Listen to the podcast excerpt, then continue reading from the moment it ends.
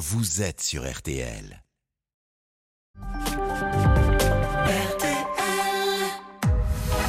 22h, minuit 30. Parlons-nous. Caroline Dublanche sur RTL.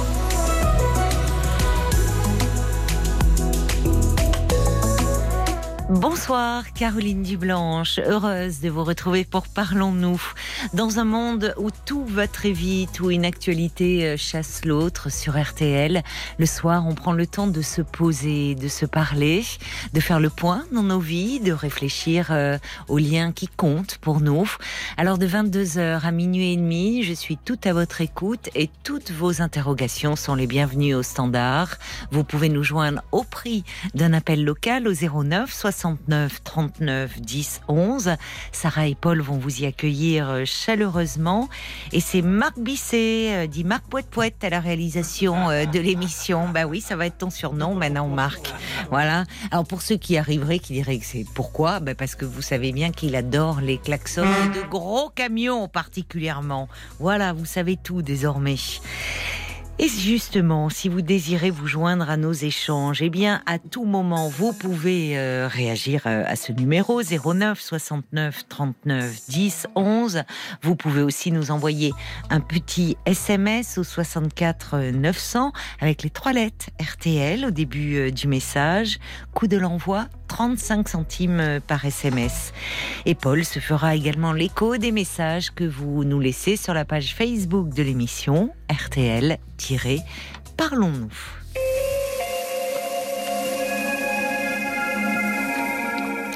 Bonsoir Sophie.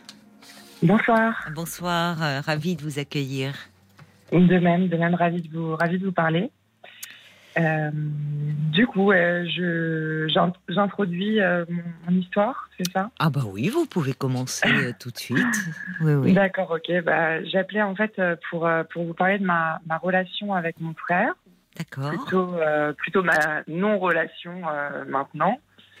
En fait, voilà, mon, mon frère, ça, ça a été bah, mon, mon meilleur ami et mon meilleur, mon meilleur soutien pendant euh, bah, globalement toute mon enfance, euh, adolescence, euh, même au lycée. Voilà, moi j'ai 29 ans, lui 32, donc on est, Oui, on est assez proches en termes d'âge, donc forcément ça, ça aide pour, voilà, pour vraiment bien s'entendre. oui, oui.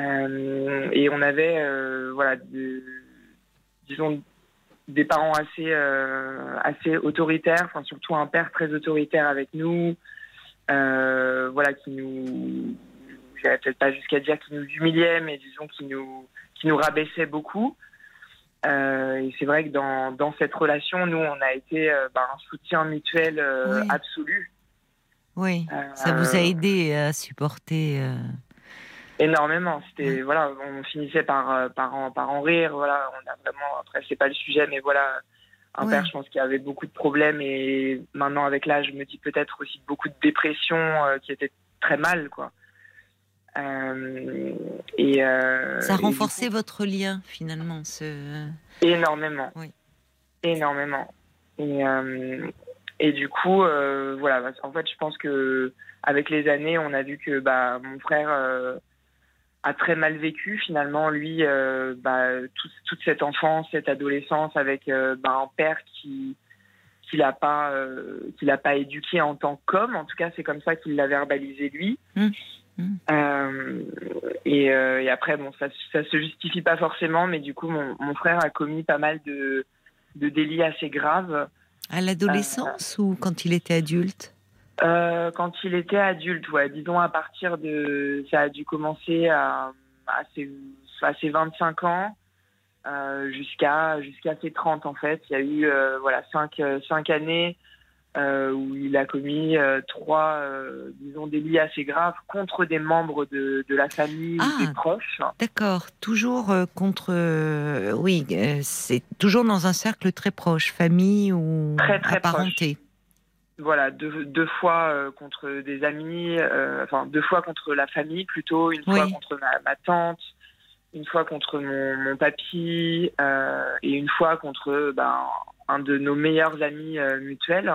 Mais quel genre de délit? Vous dites délit assez grave, c'est-à-dire euh, Alors euh, peut-être que j'emploie pas le bon terme juridique, c'était que du vol d'argent, donc entre 5 000 et 50 000 euros. Quoi. Ah d'accord, c'est ah oui, ce sont des sommes. Hein. Je pense qu'on peut parler Donc il mais et de quelle façon s'y prenait-il alors pour leur dérober leur argent? bah, L'ami, c'était l'ami, c'était avec avec du coup des chèques volés.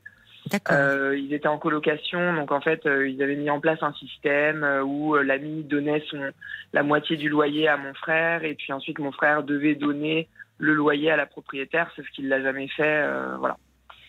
Donc voilà, donc de l'argent volé. Puis mon papy, c'était en fait ils ont vécu ils ont, il a vécu chez mon, chez mon papy qui habite dans le sud de la France euh, pendant, du coup, pendant deux ans. Mhm. Et c'est vrai que mon papy est quand même très âgé et je pense euh, peu, peu, rigoureux avec ses comptes en banque. Donc euh, il n'est il est pas du tout digital, donc il les regardait jamais. Et mon frère a pu lui voler, voilà, sur une période de deux ans, des chèques jusqu'à se monter à 50 000 euros, jusqu'à ce que le, oh le type de la banque lui appelle pour lui dire qu'il était sur la paille, quoi.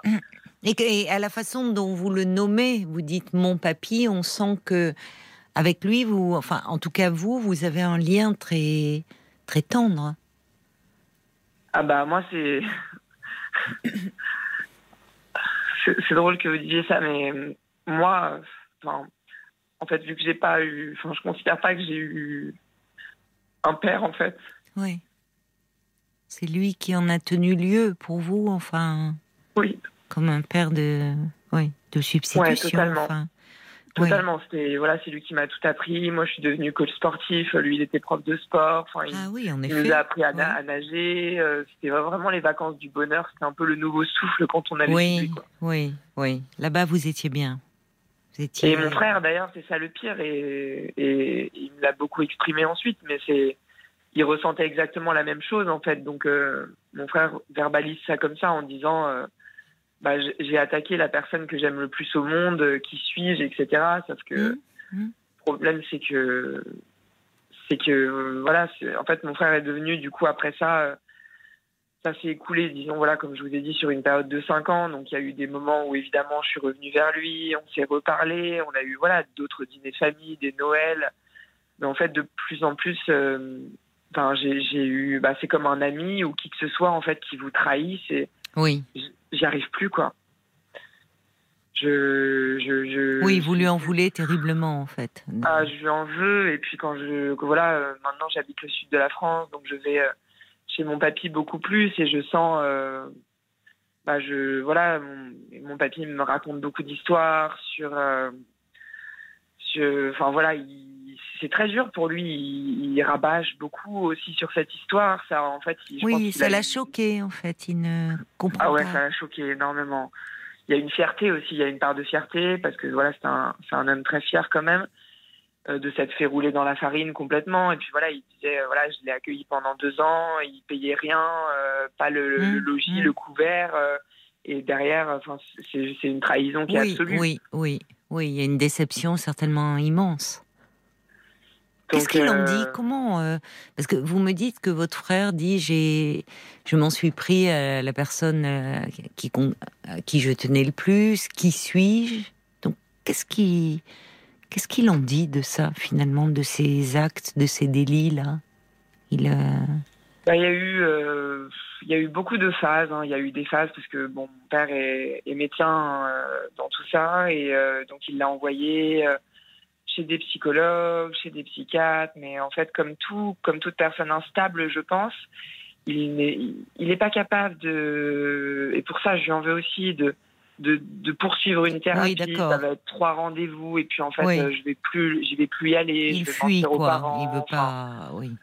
Mais quand vous dites que c'est votre père euh, médecin qui l'a envoyé, or, euh, quand il a commis ces délits, il était déjà adulte, votre frère Si j'ai bien compris, non? 25 ans entre 25 et 30 ans Oui, oui, oui, totalement. Mais, euh, mais votre père a quand même cette autorité sur lui de dire euh, qu'il a oui, consulté. Euh, une, ouais, une autorité qui est assez. Bah, en fait, mon frère, c'est un.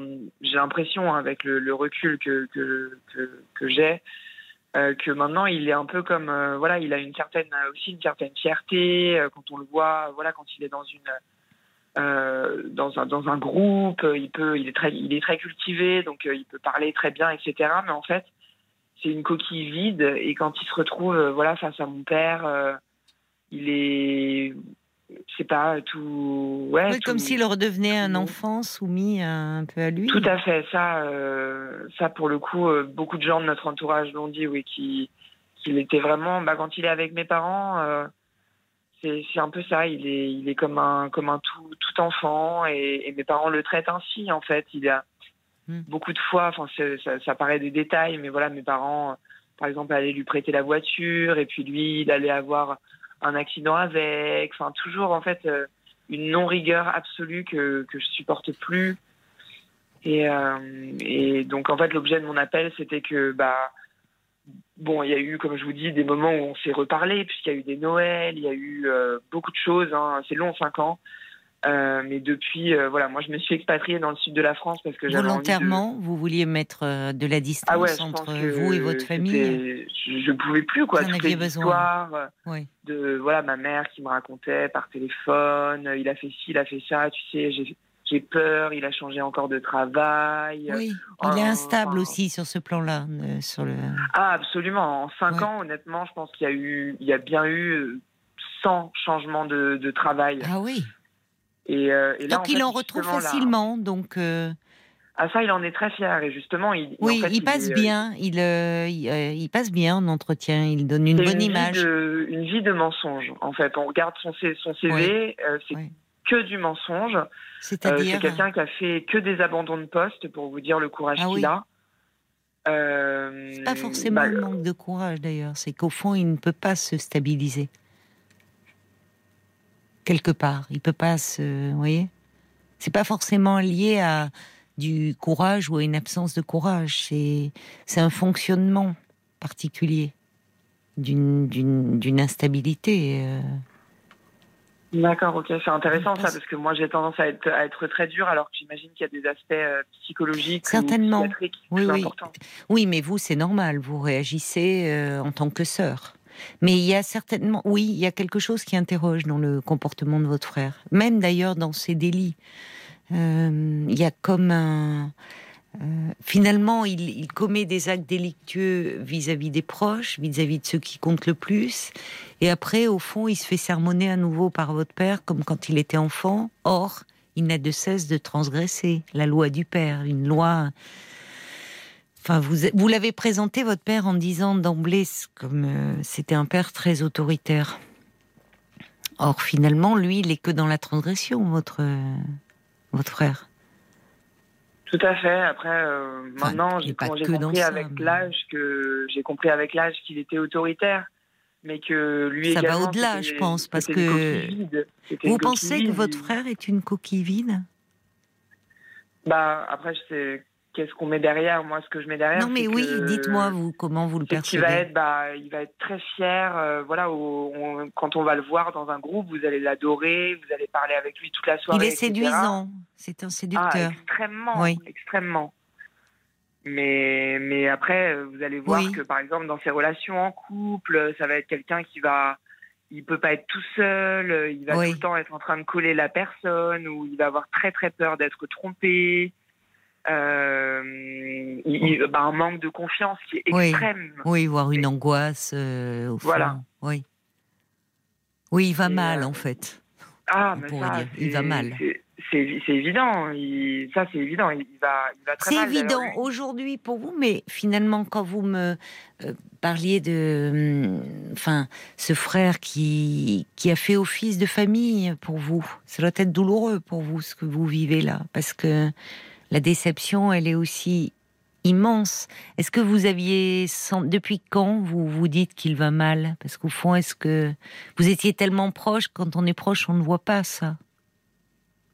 Bah depuis, euh, parce qu'il y a plusieurs sentiments qui se sont forcément bah juxtaposés. Bah oui, Moi, il il y a eu presque voilà, au début, beaucoup d'étonnement. Après, bah, presque un, par moment de la haine aussi. Parce oui. Que c'est oui, surtout quand il s'en est pris à votre grand-père. Parce qu'on sent euh, toute l'affection que vous lui portez. Et là, c'est l'acte de trop. Enfin, il y a quelque chose d'impardonnable pour vous. Oui, oui, tout à fait. C'est, euh, Voilà, je me souviens plus pardon de votre question. Ben en fait, je me demande, je, je vous demandais à quel moment peut-être vous aviez pris conscience qu'il allait mal, et là vous me dites, c'est intéressant qu'il y a, il y a beaucoup de sentiments mêlés et contradictoires en vous quand vous au, sujet de votre frère. Parce que c'est quelqu'un Ah, qui a énormément compté, que vous avez Ah, mais énormément moi, tous aimé. Mes proches, mais me Ça. disent, mais, mais c'est, c'est absolument euh, dingue parce que voilà, ils nous ont connus. euh, pour moi, c'était voilà, c'était j'aurais pu me passer de tous mes amis pour être avec lui. C'est ça. Ah oui, à ce point-là, vous aviez des amis en commun malgré vos trois Oui, ans beaucoup. d'écart. Beaucoup. Beaucoup, oui. On était, bah, on- globalement, on a eu nos années quand même. euh, enfin, on a eu toujours une année de lycée, deux années de collège ensemble. D'accord. Euh, on a que deux ans d'écart. hein. Là, il vient Ah, d'avoir ans, 32 et moi, je vais sur mes Oui. 30. D'accord. Donc, euh, Alors, dans, est- dans, dans votre histoire familiale, il y a un personnage qui manque là, c'est votre mère. Bah, bon, pour, vous- pour vous dire, mon frère dit toujours. Alors moi, j'ai vécu une enfance avec un fou comme père et une muette pour mère. Voilà, c'est comme ça qu'il présente la famille. résume comme ça. Et on rigole muette. tous, hein, d'ailleurs, euh, derrière, bien jaune. euh, voilà. C'est-à-dire que très effacé, très. Oui, absolument. euh, bah, je dirais ne peut pas faire plus effacé. Après, euh, je dirais quand même s'il faut tirer du positif, c'est qu'on va dire que voilà, mes parents euh, sont amoureux euh, dans le sens où voilà, mon père il va dire à ma mère plusieurs fois par jour, tu es belle, etc. Puis après, la rabaisser, lui dire qu'elle sait qu'elle sait rien faire et elle, elle y croit quoi. Mais bon, Ah oui, donc Voilà. comme si il a complètement. Enfin, elle est un peu dépersonnalisée. Parce que fait. dire dans le même temps tu es très belle et en même temps tu es incapable, vous voyez, c'est. Enfin, voilà, c'est Comment euh, Enfin, ça, euh, elle a fini par euh, adhérer à ses paroles et à se dépersonnaliser finalement. Tout Mais fait, votre père, ça va ouais. au-delà, parce que euh, votre frère dit euh, j'ai eu un fou comme père et une muette comme mère. Bon, c'est choc. Euh, donc ça va au-delà d'un pro- d'un d'un aspect autoritaire de la personnalité de votre père. Il y a autre Ah, bah, chose. Oui, Il y a- c'est quelqu'un. ça va au-delà de un l'autorité. Bah, C'est- un à auto- pleurer, oui, un sketch à euh. pleurer, c'est ça. Mais parce que l'autorité, elle peut en imposer, mais mais elle, elle peut imposer du respect, une distance dont l'enfant peut souffrir. Mais là, là, dans ce que j'entends, c'est ça relève d'autre chose. Déjà à travers les paroles prononcées à l'égard de votre mère, cette humiliation, Ah, bah, c'était. présent aussi pour vis-à-vis de vous, enfant. Tout à fait, c'est quelqu'un qui a eu bah, des, voilà, des exemples, j'en aurais des milliards, mais c'est quelqu'un qui va se taper la tête contre les murs, euh, se dire euh, je suis un con, je suis un con, je suis un con, parce qu'il a fait tomber sa fourchette euh, ou une partie de son déjeuner par terre. Euh, c'est quelqu'un qui va, euh, bah, moi, euh, quand j'avais 8 ans, il me traitait déjà de connasse, il n'y a, pas de- il a pas de limite en fait. Oui. Il n'y a aucune limite. il y a pas de limite. dans- Il n'y avait aucune limite, c'est un peu ça. Un peu Exactement. comme euh, chez votre frère, comme s'il n'avait pas de limite. Ouais, c'est ouais, c'est très certainement lié. Hein.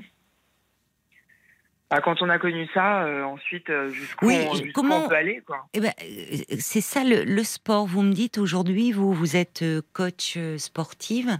Vous avez commencé très tôt le sport. euh, À en pratiquer, oui. Après, moi, justement, c'est devenu bah, un moment où j'ai ressenti, et c'est arrivé bah, à peu près au milieu de ces cinq ans dont je vous parle, Oui.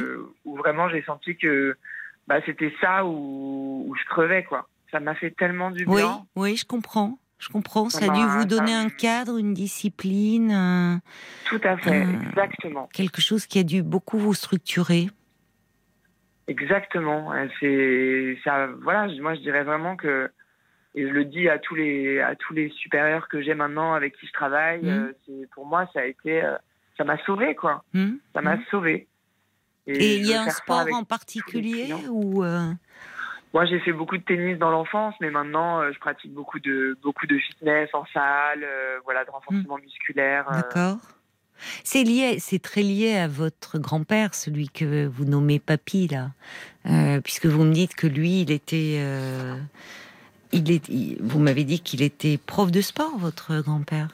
Tout à fait, oui. Pendant, Bah, lui, toute sa, du coup, toute sa, toute sa vie dans le public, prof, prof de PS, quoi, comme on dit. Ah oui, il doit être fier de savoir qu'aujourd'hui vous marchez dans ses pas en trouvant votre propre façon d'exercer, en étant coach, mais.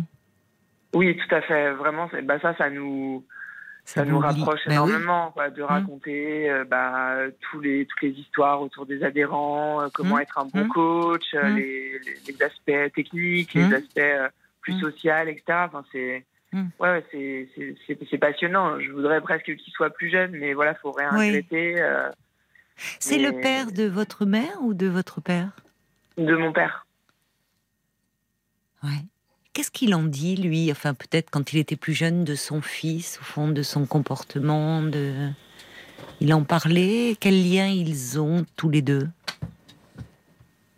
Bah un peu, je dirais un peu pareil. Après, euh, même si j'adore mon papy, je sais qu'il a énormément de choses à se reprocher. C'est quelqu'un qui, bah nous et moi en particulier, il, m'a énormément mis en valeur, mais mmh. j'ai jamais entendu euh, mon papy euh, faire un compliment à mon père. Ah oui, oui. Et, et à votre frère C'est intéressant dans la relation. Vous, vous êtes une fille, donc il y avait quelque chose peut-être de, de cette protection, de, de, cette affection qui était plus simple, dirigée vers vous. Mais avec les garçons, parce que votre frère, donc c'est c'est son petit-fils. comment comment il est-ce qu'avec lui, il était plus valorisant? Par rapport à vous, notamment? Non. Je pense pas, parce que je sais que je sais que, que mon frère m'avait pas, pas mal raconté des histoires comme quoi, bah, justement, mm. dans cette colocation des deux ans, voilà, où à nouveau il en riait. Hein. Mon frère, c'est quelqu'un, un personnage euh, extrêmement. Oui, mais le rire, oui, ben c'est ça, ça cache le désespoir, hein, souvent. C'est ça. Donc, le cynisme, euh, oui. C'est ouais, c'est ça. C'est une, une défense une protection. Oui, pendant ces deux ans de colocation, ça n'a pas bah, été si simple que ça entre eux. Voilà, il racontait que c'était impossible de, partager quelque chose ah. avec mon papy. Ça allait, c'était toujours en surface ah, et toujours, euh, voilà, euh, tiens ce que je t'ai fait à manger, voilà comme c'est, nanani. Ça l'a, il l'a pas formalisé comme ça m'a fait souffrir, mais voilà. Mais ça l'a fait souffrir, certainement. Au fond, de, quand vous parlez de relations de surface, oui, il aurait aimé, il aurait eu besoin de d'échanges plus profonds que vous, vous pouviez avoir avec votre grand-père? Oui, plus ou moins. Après, c'est vrai qu'on reste, ça reste, je le vois, hein, quelqu'un de, surtout avec l'âge, je pense que les gens se durcissent. Ça reste, ça se voit, quelqu'un d'assez égoïste en fait, et c'est aussi pour ça qu'il a 92 euh, ans, je pense, et qu'il est en, qui, voilà, il a, il a ses 92 ans, mais pour quelqu'un euh, comme ça, il pète la forme. Il y a deux ans, il faisait encore du scooter. Euh, ah bon euh, non, mais il, ah est, exceptionnel. Mais parce que je pense qu'il s'est énormément préservé des gens. Vous voyez, des gens qui, qui, voilà, je dirais pas qu'ils vous sucent le sang, mais on peut vite se laisser dépasser. Lui, voilà, il a laissé bah, le, ses enfants, euh, c'était sa femme qui s'en occupait. Eh Lui, il avait voilà, son, bridge, euh, son travail, euh, oui, oui. Sa vie, son sport. Quoi. Sa vie, mais finalement, en tant que père, il n'a pas forcément.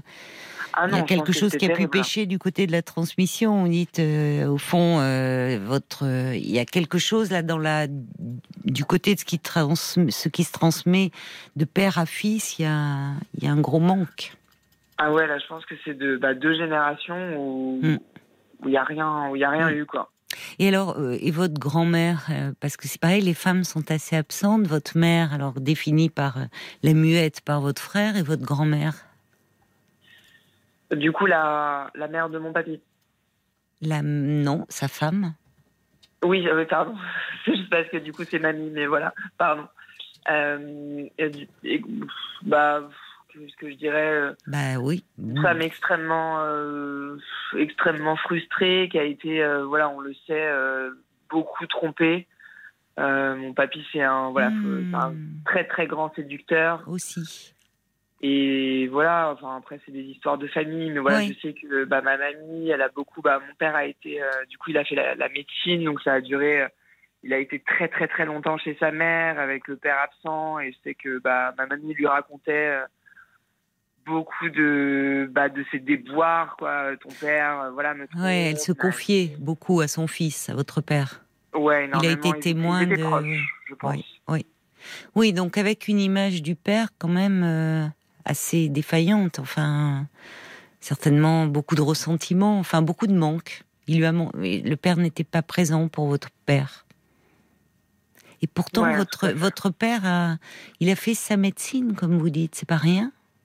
Il, aurait pu, euh, enfin, il y aurait de quoi pour votre grand-père être fier de ce fils qui faisait ses études, euh, qui, qui à un moment, est-ce qu'est-ce qui- est-ce qu'il a valorisé à ce niveau-là Pensez-vous? Bah, c'est drôle que vous disiez ça parce que là, de, en ce moment, bah, je peut-être euh, arrivé aux 30 ans, en fait, je, regarde énormément de photos quand je vais quand je vais chez, chez mon papy et j'ai trouvé une photo de la thèse de mon père Oui, oui. et j'en ai parlé à mon papy et il m'a dit euh, ah tu sais euh, d'ailleurs je suis allé euh, moi j'étais présent Oui, oui, bah oui. et ça m'a énormément pour vous dire ce qui devrait être normal mais ça m'a tellement étonné genre Mm. ah un acte euh, c'était c'est beau quoi ah c'est sympa de ta Oui. part ça m'a Enfin, C'est même pas sympa. Normalement, c'est vrai que quand on, un enfant qui présente une thèse, c'est quand même, c'est un tel travail, une thèse que oui, on réunit les gens qu'on aime, les proches et les parents,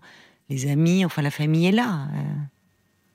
Mais Mm. si votre étonnement montre quand même reflète bien la, leur, euh, la, la- cette relation, une forme d'absence. Votre père a dû beaucoup en souffrir de cela.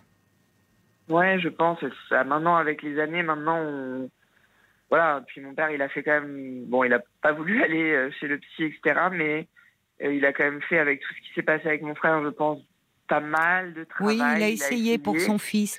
Eh, pour son essayé, fils, oui. il essaye de faire des choses. Peut-être qu'il y a eu une prise de conscience.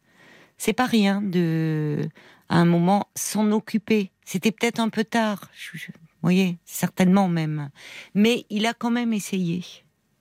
Euh, ce qui fait que du coup maintenant, et c'est pour ça au départ que je vous appelais, mais c'est vrai Oui. qu'on a, on a un peu euh, parlé d'autres choses, mais euh, c'était un bon cadre pour dire que, bah, en fait, euh, bah, mon frère maintenant, depuis, euh, là, je dirais euh, depuis depuis un an, vraiment, euh, bah, moi j'ai totalement coupé les liens avec lui et je, je suis pas non plus très très douée dans les relations, donc j'ai dû faire ça.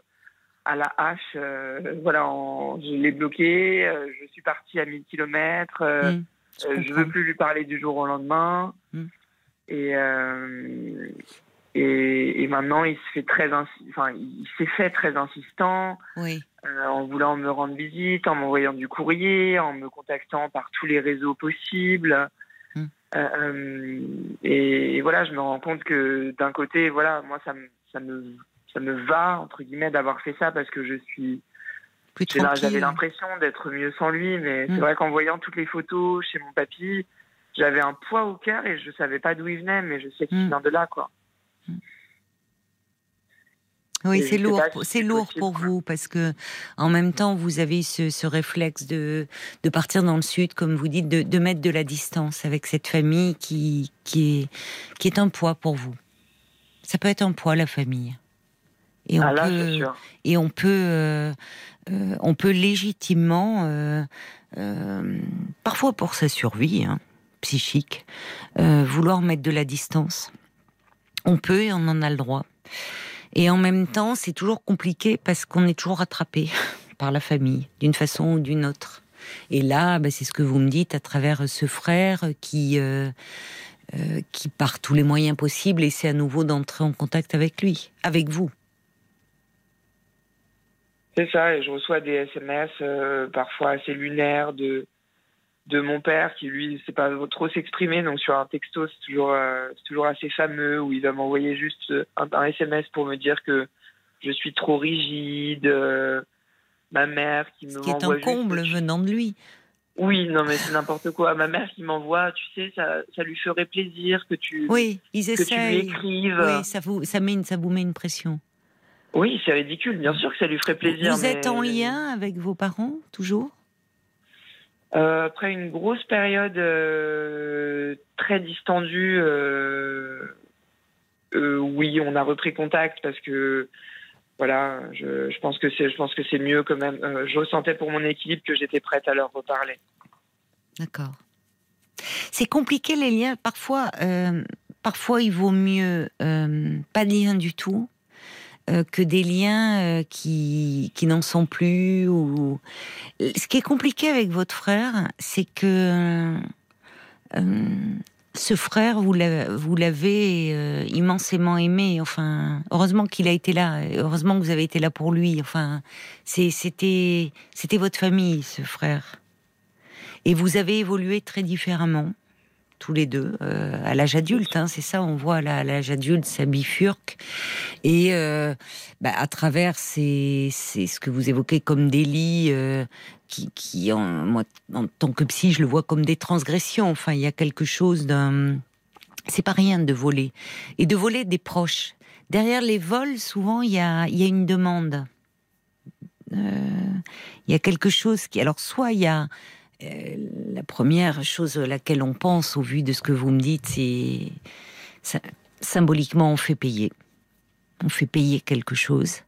Et quand vous me parliez de votre grand-père, au fond, je... vous n'avez pas eu la même relation tous les deux avec votre grand-père. Ce qui est normal. Euh, et certainement que votre grand-père ne représente pas la même chose pour vous et pour votre frère. Parce que dans votre famille, il y a quelque chose dans le lien père-fils qui est, qui est très en souffrance. Ouais. Alors, ce qui ne justifie évidemment en aucune façon euh, de, de lui avoir dérobé de l'argent à son grand-père. Mais il y a quelque chose presque d'un symptôme. C'est comme la voiture qu'on lui offre, puis finalement il a un accident avec, comme si finalement, euh, enfin, je- j'en veux pas de ce cadeau, même il se met en danger avec. Il interpelle, mais je comprends que pour vous ça soit très dur. Alors, je sais pas quelle est votre question, je- enfin, je, je, je, je l'imagine, c'est-à-dire euh, que faire finalement face à son insistance euh, à vous contacter, vous qui avez mis une distance, c'est c'est ça un peu, j'imagine? Bah, c'est ça, j'ai l'impression de. En fait, quand il. Là, j'ai vraiment mis une coupure, en fait, quand il. Oui. Il a. Oui. En fait, il, il m'a confié, il m'a utilisé comme sa confidente pour me dire que il avait encore quitté son travail. Et ensuite, Oui. euh, bah, j'ai eu mes parents qui me disaient que ma mère euh, réjouit, oh, ça fait plus d'un an, tu sais qu'il a toujours le même travail. C'était trop dur, en fait. Encore des mensonges, non? Oui. Elle, a- elle est dans le déni. Ils sont dans, dans le déni. Vous savez, alors parfois, c'est ce que je vous disais, il est plus, c'est parfois plus compliqué d'être fâché entre guillemets que que de maintenir un lien un peu à distance, sans, c'est-à-dire un lien, mais au fond, euh, sans vous laisser happer. Et en même temps, en vous disant ça, je me rends bien compte à quel point, et c'est pour ça que je vous disais, quand on a eu une relation aussi forte que celle que vous avez eue avec votre frère, vous voyez, c'est parce que on peut être d'une même fratrie et ne pas être très proche. Mais là, il a tellement compté, et vous avez tellement compté pour lui, que je comprends presque votre position. C'est après insupportable d'avoir des, liens de loin en loin, au fond. De, vous voyez, des coups de fil de temps en temps ou un texto. Mais vous êtes peut-être suffisamment proche pour lui dire que là, euh, euh, pour vous, vous avez eu besoin de, de prendre de la distance parce qu'en fait, vous ne le comprenez plus. Vous ne le comprenez plus et que, et que euh, vous êtes malheureuse de, ce qui, de, de cette distance. De finalement, il est devenu comme un peu étranger aujourd'hui, non? Par certains aspects. C'est ça, ouais. Ça, et c'est très et oui bah oui c'est très douloureux. Lui qui était euh, euh, si familier, si vous dites ça ça a été euh, mon meilleur ami, mon soutien, vous le préfériez presque à, à vos amis et de voir que finalement il y a une part de enfin il vous est devenu comme étranger à travers ses comportements. Ça peut se dire, je ne sais pas si vous lui avez dit, ça peut se dire et dire que, en tout cas, vous vous pouvez pas reprendre une relation comme ça, comme si de rien n'était. C'est pas possible pour vous en tout cas. Et c'est pas à la hauteur de ce que vous avez vécu ensemble et de votre relation. Voyez aussi. C'est bien ça. C'est pas à la hauteur. Enfin, je trouve. Oui, vous trouvez que ça, ça vous parle? Bah, Je trouve que oui, ça, ça, je trouve que ça exprime bien aussi le. Voilà, il y a un trop gros contraste en fait. Ben voilà, bien sûr. Au, au regard de la place qu'il occupait dans votre vie, euh, vous pouvez pas aujourd'hui vous contenter euh, d'échanger un SMS, un coup de fil, euh, et que du coup vous avez préféré à un moment mettre de la distance, et qu'aujourd'hui, face à tout ça, face euh, au fond, cette distance, elle est faite pour vous préserver, plus que d'être contre lui, elle est pour vous préserver. Parce que vous ne pouvez plus aujourd'hui, c'est comme si vous étiez dans. Vous, vous pouvez dire qu'il y a une part de lui que vous ne comprenez plus, qui vous échappe et c'est douloureux. Et peut-être aussi lui dire, comme l'a fait votre père, si il risque de vous happer à nouveau dans ses problèmes, dire je pense que tu aurais grand besoin de te faire aider. Tu as besoin d'aide. Et l'aide, elle ne peut pas venir de moi. Ouais. Tout à fait, ouais. Et est-ce que je sais que moi, euh, peut-être par euh, par le métier ou je sais pas par euh, cette personnalité un peu que je me suis forgée. Oui, oui, c'est pas rien d'être coach, effectivement. mais au vu de, au regard de votre parcours, effectivement, c'est très symbolique de vous occuper. Peut-être, est-ce que lui dire aussi, par exemple, j'aime beaucoup hein, ce que vous me conseillez, mais est-ce que lui dire que, bah, sans faire de chantage, bien sûr, mais de dire voilà, moi, je, je, me sentirais de, revenir euh, vers toi, euh, voilà, quand, soit quand tu auras commencé un travail sur toi-même, euh, soit quand tu seras plus apaisé. Oui, alors peut-être pas, peut-être pas la condition de, parce que ça, peut faire un peu. Je comprends hein, très bien. Euh, ça serait beaucoup plus rassurant pour vous de dire oui, revenir vers lui, mais quand il aura, quand il sera pris en charge en thérapie et qu'il aura un peu déblayé ses problèmes pour qu'il ne vous les fasse pas porter. Mais dit comme ça, ça pourrait être vécu par lui un peu comme une forme de chantage, voyez? Même si je comprends votre position. Mais euh, vous, vous avez, vous pouvez, et vous avez le droit, je vous le dis encore une fois, parce que ce qui compte, c'est aussi vous et vous préserver, de dire, pour le moment, euh, je, je, me, je me préserve. Voilà. Et ce n'est pas contre toi, mais c'est parce que j'en ressens le besoin. C'est aussi ça peut l'apaiser parce que ce silence que vous lui opposez de l'avoir bloqué va faire qu'il euh, ça monte en puissance. Vous voyez bien, il essaie par tous les biais d'entrer en relation euh, avec vous. Là, vous posez des mots, ce qui ne veut pas dire que vous êtes obligé de renouer. Vous posez des mots en expliquant le sens de cette distance et que vous espérez vraiment. Vous pouvez dire aussi que vous espérez euh, vraiment qu'il va euh, accepter de l'aide, s'apaiser et que vous espérez de tout cœur que vous pourrez à nouveau être proche comme vous l'avez été. Vous voyez, c'est une façon de lui répondre, ce qui ne veut pas dire que vous devez repartir euh, comme avant, parce que ce n'est pas possible. Vous ne pouvez pas faire comme si il ne s'était rien passé. Mais je pense peut-être que votre frère, alors, ça peut l'apaiser d'avoir quand même un message de votre part, une explication? Euh, parce que là, il doit le vivre, il va mal et le vivre comme un rejet. Il se sent rejeté. Euh, bon, euh, il peut y réfléchir. S'il va vraiment très mal, il n'empêche qu'il peut vous solliciter. Mais à vous de, encore une fois, c'est légitime le, besoin de la distance que vous avez mise et le besoin de vous protéger. Il faut aussi euh, je pense qu'il aura la sagesse nécessaire euh, parce que je sais que voilà, je sais que je sais être très très importante pour lui. Mm. Euh, donc je sais que je pense qu'il aura la sagesse nécessaire si je lui écris. Ça, peut lui donner une lettre, c'est pas mal, je trouve. Enfin, vous voyez, ça peut lui donner que ça, oui. lui dire, il compte.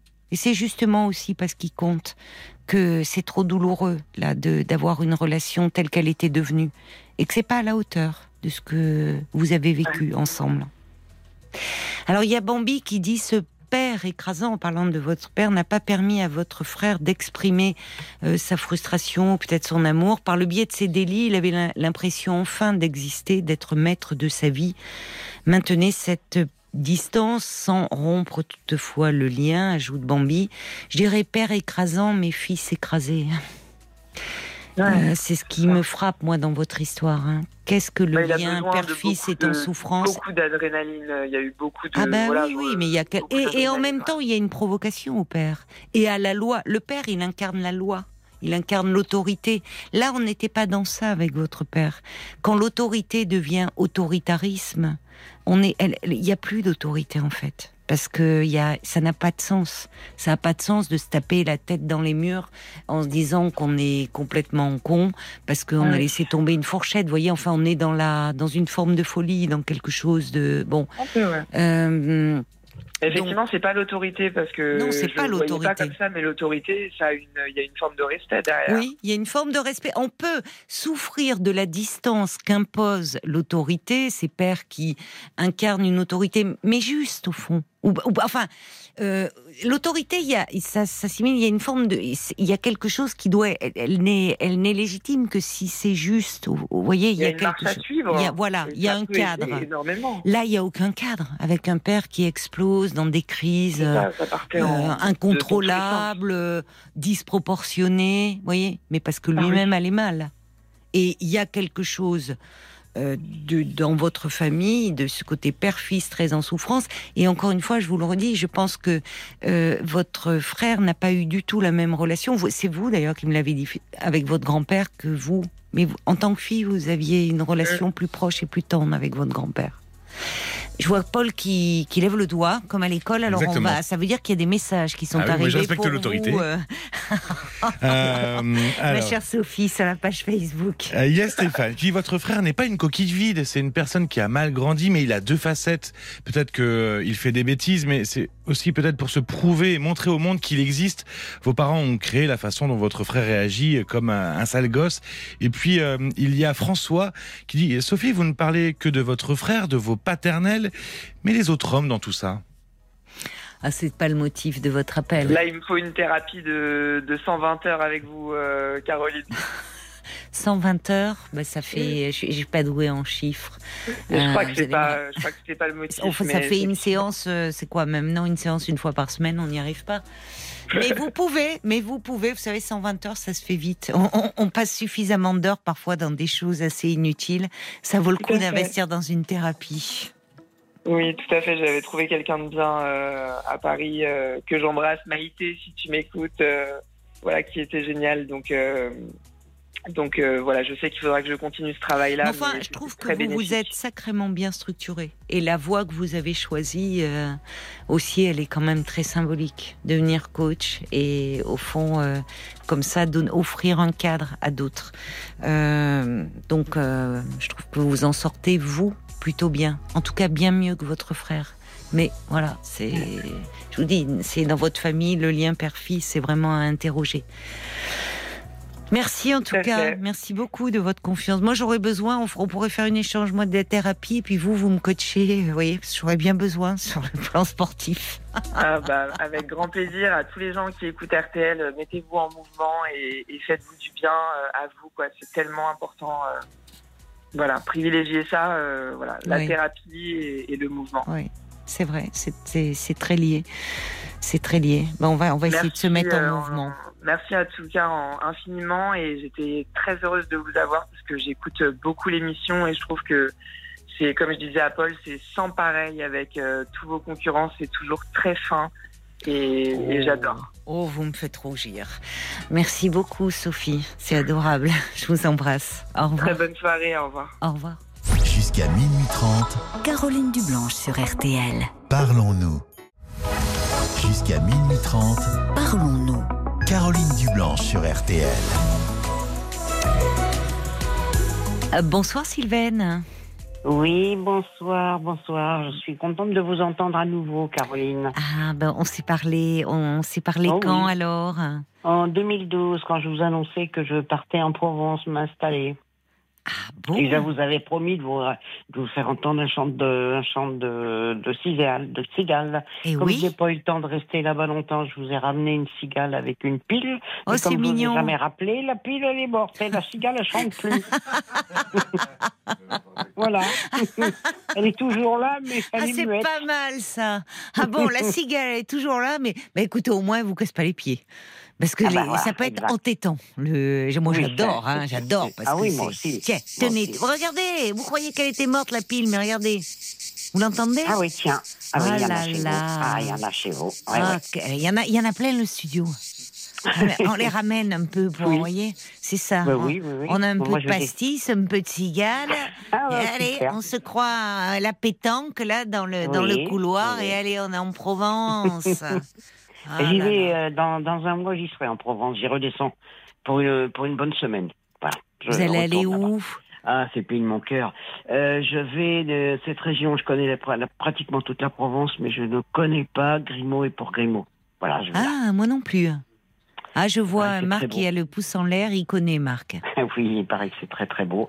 Donc voilà, je Mais me tout- fais des petites vacances. Il y a du bon rosé là-bas. Ah oui, bien sûr aussi, oui. Il y a de tout, tout est bon. Mais alors, dites-moi, mais alors, mais ça veut Oui. dire que si vous y retournez, ça veut dire que vous n'êtes pas resté. Vous me dites qu'en 2012, Non. vous m'appeliez, vous alliez non, partir non, en. Provence, vous allez ramener une petite cigale. Oui, bah, je suis parti, j'ai vendu ma maison que j'avais fait construire en Bretagne et j'ai décidé de partir. J'étais seul, j'avais plus personne. J'ai dit, je suis je suis en Bretagne, j'ai décidé de partir. J'ai trouvé là-bas une dame qui était propriétaire de- de- d'un appartement à Sanary-sur-Mer. Euh, je- elle ne Ah, C'est s'en beau, ça pas. Ah, c'est super, oui. Et elle m'a donc passé son appartement, je payais un loyer et tout, puis c'était une personne euh, avec une amie, avec une compagne, elles étaient odieuses, quoi. Elles étaient odieuses, elles m'ont fait suer, elles m'ont cassé les pieds. Ah bon? Euh, oui, oui, non, c'était vraiment des, des mauvaises personnes. Donc, euh, j'ai fini par dire gentiment ce que je pensais quand même. Oui. Et on m'a dit, bon, ben, puisque c'est ça, tu as deux mois pour dégager. Et Oh là là. Et c'était au mois de décembre. Donc il a fallu que je reprenne ma voiture, ma remorque, mes, mes chats et tout mon bazar et que je remonte depuis Sanary jusqu'en Bretagne. Mais parce que en Bretagne, c'est là où vous avez euh, une maison? Je l'avais, je l'ai plus, je l'ai vendu pour partir dans le sud et pour m'acheter quelque chose. Ah, bah, moi, alors pas- j'ai franchement, vous voyez. Ah, bah Si, oui. si je gagnais au loto, il faudrait déjà que je joue, mais j'aurais Hmm. une maison en Bretagne et une maison en Provence. Ah oui. C'est les Ah, deux régions. sûr. Alors c'est tellement Ah, bah oui. Ah, mais, oui. mais je trouve que l'été il fait trop chaud en Provence, Oui, donc j'irai en Bretagne. J'adore, Ouais. euh, voilà. Oui, je me fais mon petit plan dans la tête, et puis ben, l'hiver, euh, voilà, Ah euh, je retournerai en Provence. Exact.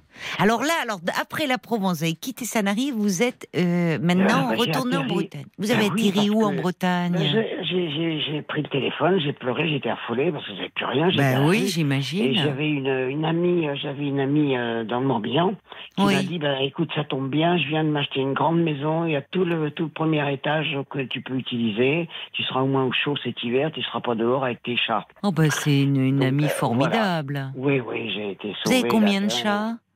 Euh, J'en avais deux. Euh, après, était malade. J'en ai un qui était très malade. Je suis obligé de faire Ah. euthanasier. Mais j'en avais deux. J'ai donné toujours un, toujours. Euh, je, je suis reparti en Provence avec un. Je me suis acheté un Fiat. euh, je l'ai plus là. Je me suis acheté un Fiat Ducato euh, rallongé rehaussé euh, pour pouvoir partir, continuer à voyager. Je suis Un Fiat Ducato, c'est quoi? C'est un gros, un gros fourgon. Ah Qui était Vous vous, vous, vous promenez avec un gros fourgon? Je l'ai plus. Je l'ai vendu parce qu'en fait, je m'en servais pas suffisamment et ça fait des frais. Donc j'ai dit c'est pas la peine. D'accord. Et donc, j'avais pris ce camion, j'avais acheté ce camion, et je suis redescendu euh, six semaines en Provence avec mon chat, le seul que- j'ai un chartreux, avec le chat, Oh, le seul chat qui me restait. Oui. Eh bien, je vous assure que sur six semaines, je ne l'ai pas perdu. Euh, J'ouvrais la porte coulissante du côté le soir pour qu'il puisse un peu sortir. Il allait se promener, il est breton, lui, hein, pourtant le chat. Il allait se promener dans la garrigue. il partait deux heures. Ah, ah oui, oh là là, il devait Ah être oui, enivré ah d'odeur. Euh, Oui. Vous, c'est chapeau, hein, parce qu'on dit que les chats, justement, dans un nouvel endroit, il faut pas les laisser sortir. Ils- Non, bah si. Moi, j'avais une personne qui était très, une, une copine qui était très mère chat, qui Oui. était dans l'enseignement et qui m'avait dit que dans- pendant les grandes vacances, elle partait avec sa voiture, sa caravane et ses chats, parce qu'elle en avait plusieurs, et qu'elle en a jamais perdu un. Donc, il allait toujours, faire un petit tour dans la garrigue et après il revenait. Ah oui, le euh, mien, il était parti régulièrement tous les soirs, deux heures, et rentrait à 11 heures du soir. Je lui ai dit donc, je vais me faire égorger, moi, à cause de toi, parce que le camion restait ouvert, là, s'il passe un assassin, hein, à cause de toi. bah oui. Vous me faites rire. Et oui, parce que vous dormez dans, vous dormiez dans le fourgon. Oui, oui, bien sûr. Ah ça oui. va, oui. Et, et ben, il était et à 11 d'habitude les chats ils adorent se promener la nuit. Lui il rentre à 11 heures. Ah, il rentrait à 11 heures. C'est- Bon. C'était l'heure, je sais pas Bon pourquoi. bon bon Oui, bah oui. écoutez, Voilà. il voulait pas les il voulait pas vous laisser toute seule. Ben non, non, non. Alors donc alors euh, alors donc Bon. là et cet été alors vous allez y retourner en Ah ben j'y vais, non là j'y pars euh, la fin du mois de mai. Là je pars, euh, je pars une, semaine, une bonne semaine D'accord. D'accord. Donc aujourd'hui, vous naviguez entre la Bretagne vous, et vous, vous m'avez toujours pas dit où vous vous trouviez en Ah, Bretagne, ah parce bah que alors là, il y a cet ah. ami qui vous a hébergé, mais Oui, puis après je suis parti parce que j'étais pas chez moi et c'était pas pratique. Euh, et ben j'ai dit à Paul, où j'étais, Paul m'a dit, oh c'est vrai, j'adore. Et ben je suis à l'embarcadère des bateaux pour l'île de Bréa. Oh, il paraît que c'est magnifique, Bréa. De toute beauté. Ben je re- oui, je connais pas moi, mais Mais Paul connaît, il m'a dit j'adore. oui, oui, oui, oui, il m'en a parlé. Bon, Ah oh là là, vous nous faites rêver là. Un petit coup de un Provence, petit un petit coup de. Bretagne. Ah là là, Oui. ben, on va continuer à se parler, hein, ma chère Sylvaine. Ce sera Oui. après les infos de, Ah de bah oui, 23 sans h. D'accord? À tout de suite. Ok, à tout de suite. 22h, minuit 30. Parlons-nous. Caroline Dublanche sur RTL.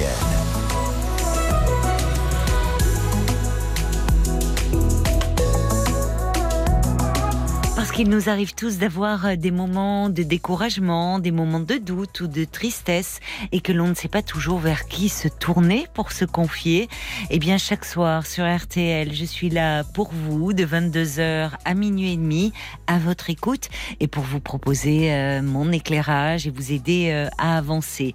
Alors, si vous désirez me parler, bah, c'est très simple. Je vous invite à appeler le standard de Parlons-nous au prix d'un appel local au 09 69 39 10 11. Et si un témoignage vous parle, si vous souhaitez euh, partager votre expérience avec nous, donner des conseils, témoigner de votre soutien, eh bien à tout moment vous pouvez envoyer un petit SMS avec les trois lettres RTL au début de votre message euh, que vous envoyez au 64 935 centimes par message. Paul est également attentif aux commentaires que vous laissez euh, sur notre page Facebook RTL-Parlons-nous et les relaiera euh, tout au long euh, de l'émission. Et puis si vous désirez vous joindre à nos échanges, eh bien appelez-nous au 09 69 39 10 11. Et on vous retrouve, Sylvaine. Oui, oui, je, je suis là. Merci beaucoup d'avoir patienté. Alors, vous Oui. nous avez offert une petite bouffée d'évasion, peut-être d'ailleurs bonnes vacances aux plus chanceux euh, d'entre vous, puisque c'est Mhm. les, les vacances, là, la dernière zone de vacances pour euh, euh, Paris et Toulouse aussi, euh, les vacances scolaires là de, de Pâques. Euh, Oui, oui. Donc euh, voilà pour les plus chanceux. Alors là, on a voyagé entre la Provence, la Bretagne, et alors vous étiez en train de me dire que vous êtes juste à l'endroit euh, où on prend l'embarcadère pour aller à hum, À Bréa. à Bréa. À Bréa. Un, petit village. Comment euh, ça s'appelle? Oh, il a un mignon, il a un mignon, euh, il a un mignon nom. J'aime beaucoup. Oui. Euh, là, les gens d'ici l'appellent Ploubave, mais en fait, Ploubave? C'est Plouba- Ploubaz-Lanec. Ah, Plou. Oui, mais c'est Vous êtes vraiment- obligé de traverser Ploubaz-Lanec pour arriver à l'embarcadère. Mais alors, dites-moi, il doit y avoir un monde fou l'été. Oh, bah, l'été, Dans votre village. Oui, je suis, ça va faire un an le mois prochain que je suis ici. Je suis arrivé au mois de mai l'année dernière. Et il y a- ça n'arrête, des voitures, des voitures, des voitures. Ah oui, c'est ça pas. qui est pénible. C'est pénible. ça, Donc vous, l'été, vous partez en Provence. Mais il y a du monde Oh, bah aussi. non. hein. Oh ben non, Ah non, quand même pas. Non, non, non. Euh, non, non, parce que c'est financièrement, c'est pas possible. Euh, pas une retraite de ministre. Euh, non, non, non, je reste ici, mais bon, euh, je vais faire un tour. euh, je, pr- je prends ma voiture, je vais ailleurs, plus dans la campagne. Toujours avec le, le chat? Oh non, le chat, il reste ici. euh, il reste dans la maison. Il va dans- J'ai un jardin, il va dans le jardin. Comment il s'appelle Il s'appelle Griffith. Griffy. Oui. C'est mignon. Donc alors vous êtes passé des gris cigales. et qu'il griffe.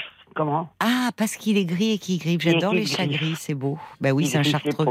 Il Ah oui. griffe, d'accord. Enfin, oui. Il ne pas les gens, hein. il est adorable, il aime tout le monde, mais euh, il- quand il n'est pas content, il griffe les portes. Euh, Je suis obligé de barricader Ah les ben portes ça, oui, oui. Donc vous êtes passé des cigales aux mouettes. oui, et j'ai un thermouette. Et vous avez un thermouette, eh ben c'est parfait alors. C'est bon, il y a du réseau là où vous êtes. Oui, oui, oui, absolument. Donc Bon. voilà. Et alors, et alors, vous vouliez me parler de, de quelque Oui. chose en particulier Oui. ou juste me faire un petit clin d'œil euh, Non, à je voulais vous parler, je voulais avoir quand même votre avis sur Oui. quelque chose d'un petit peu particulier, qui n'est pas, la catastrophe. Euh, je vous ai, donc j'ai expliqué à Paul hein, que j'ai vécu euh, ce que j'ai voulu à partir du moment où mes parents m'ont lâché. Euh, j'ai choisi les métiers que j'ai voulu, je les ai exercés, j'avais toujours plein de contacts. Amicaux, sociaux, amicaux, beaucoup d'amis, des Oui, copains, des oui. copines. Euh, j'ai toujours aimé rire parce que j'aime l'humour, j'ai toujours Oui. aimé faire la fête. euh, Oui, voyager beaucoup, voyager beaucoup. Enfin, ma vie était bien remplie. oui, Alors j'avais l'impression, j'ai l'impression maintenant. Euh, j'ai dit à Paul que mes, mes amis, ceux qui sont de mon âge, mes vrais amis, ils sont dans les cimetières, ma famille aussi. Ah, Et ben oui. vous avez perdu beaucoup d'amis. Oui, mes amis, tous mes amis principaux, ils sont morts. Ceux qui Mm. étaient vraiment mes vrais amis, quoi, Ouais. que je considérais comme. euh, Oui, oui, oui, oui, oui, Oui.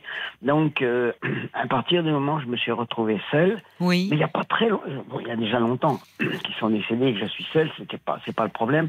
Mais ça fait peu de temps, ça fait peut-être euh, un an ou deux, que tout me ressort de ma jeunesse. C'est-à-dire que j'ai eu une, une, une jeunesse, j'étais abandonné, j'avais trois jours. Ah j'ai été adopté, oui, Oui. j'ai été adopté et j'ai eu des parents qui étaient très durs avec moi. Pas méchants, pas physiquement, hein, Oui, mais oui. moralement, oui.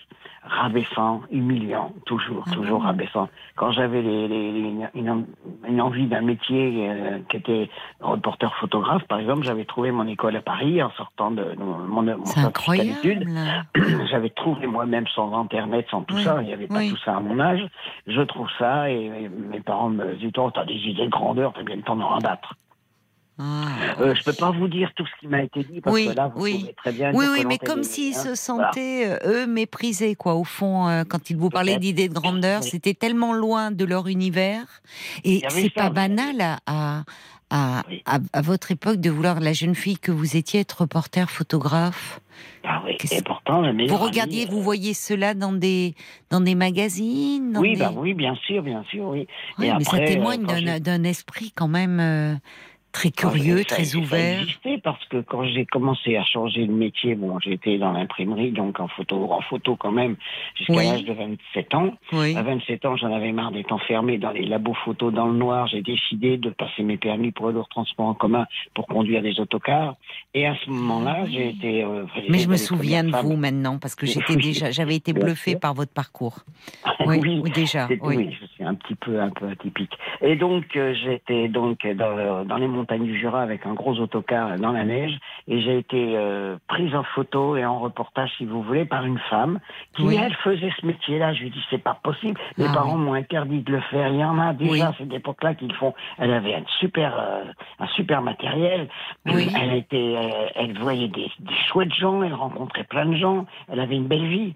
Bon, Oui. eh ben, c'était ma meilleure amie. Hein. Elle avait acheté une maison à Paimpol. justement, Elle est devenue votre meilleure amie, d'accord. Ah oui, oui, oui. Oui, parce que c'était pas si fréquent hein, les femmes dans la profession, non, là, reporter photographe. C'était beaucoup des hommes hein, à l'époque, oui, oui. Puis les femmes qui conduisent les plus, Bah, les femmes qui 73, conduisent les camions, non. Même encore aujourd'hui, il y en a de plus Même en plus. encore. Mais à votre époque, effectivement, Oui. euh, Et donc après, c'était ben, elle s'appelait comme moi, le même prénom que moi. Alors, Ah, elle me dit, c'est marrant, on a le même elle prénom. s'appelait Bon, Sylvaine puis- aussi. Oui, oui. Et puis des fois, je la voyais avec tout son matériel photo sur le dos, sur le trottoir. Oui, J'arrivais oui. avec mon car, un petit coup de klaxon, elle faisait des grands bonjours. Puis un jour, elle me dit, bon, on va aller peut-être prendre un café ensemble quand même. Ben, Je dis, oui, oui, ce serait sympa. Et puis après, on est devenus amis. Elle m'a appris à faire du ski, euh, puisqu'on était euh, dans le Jura.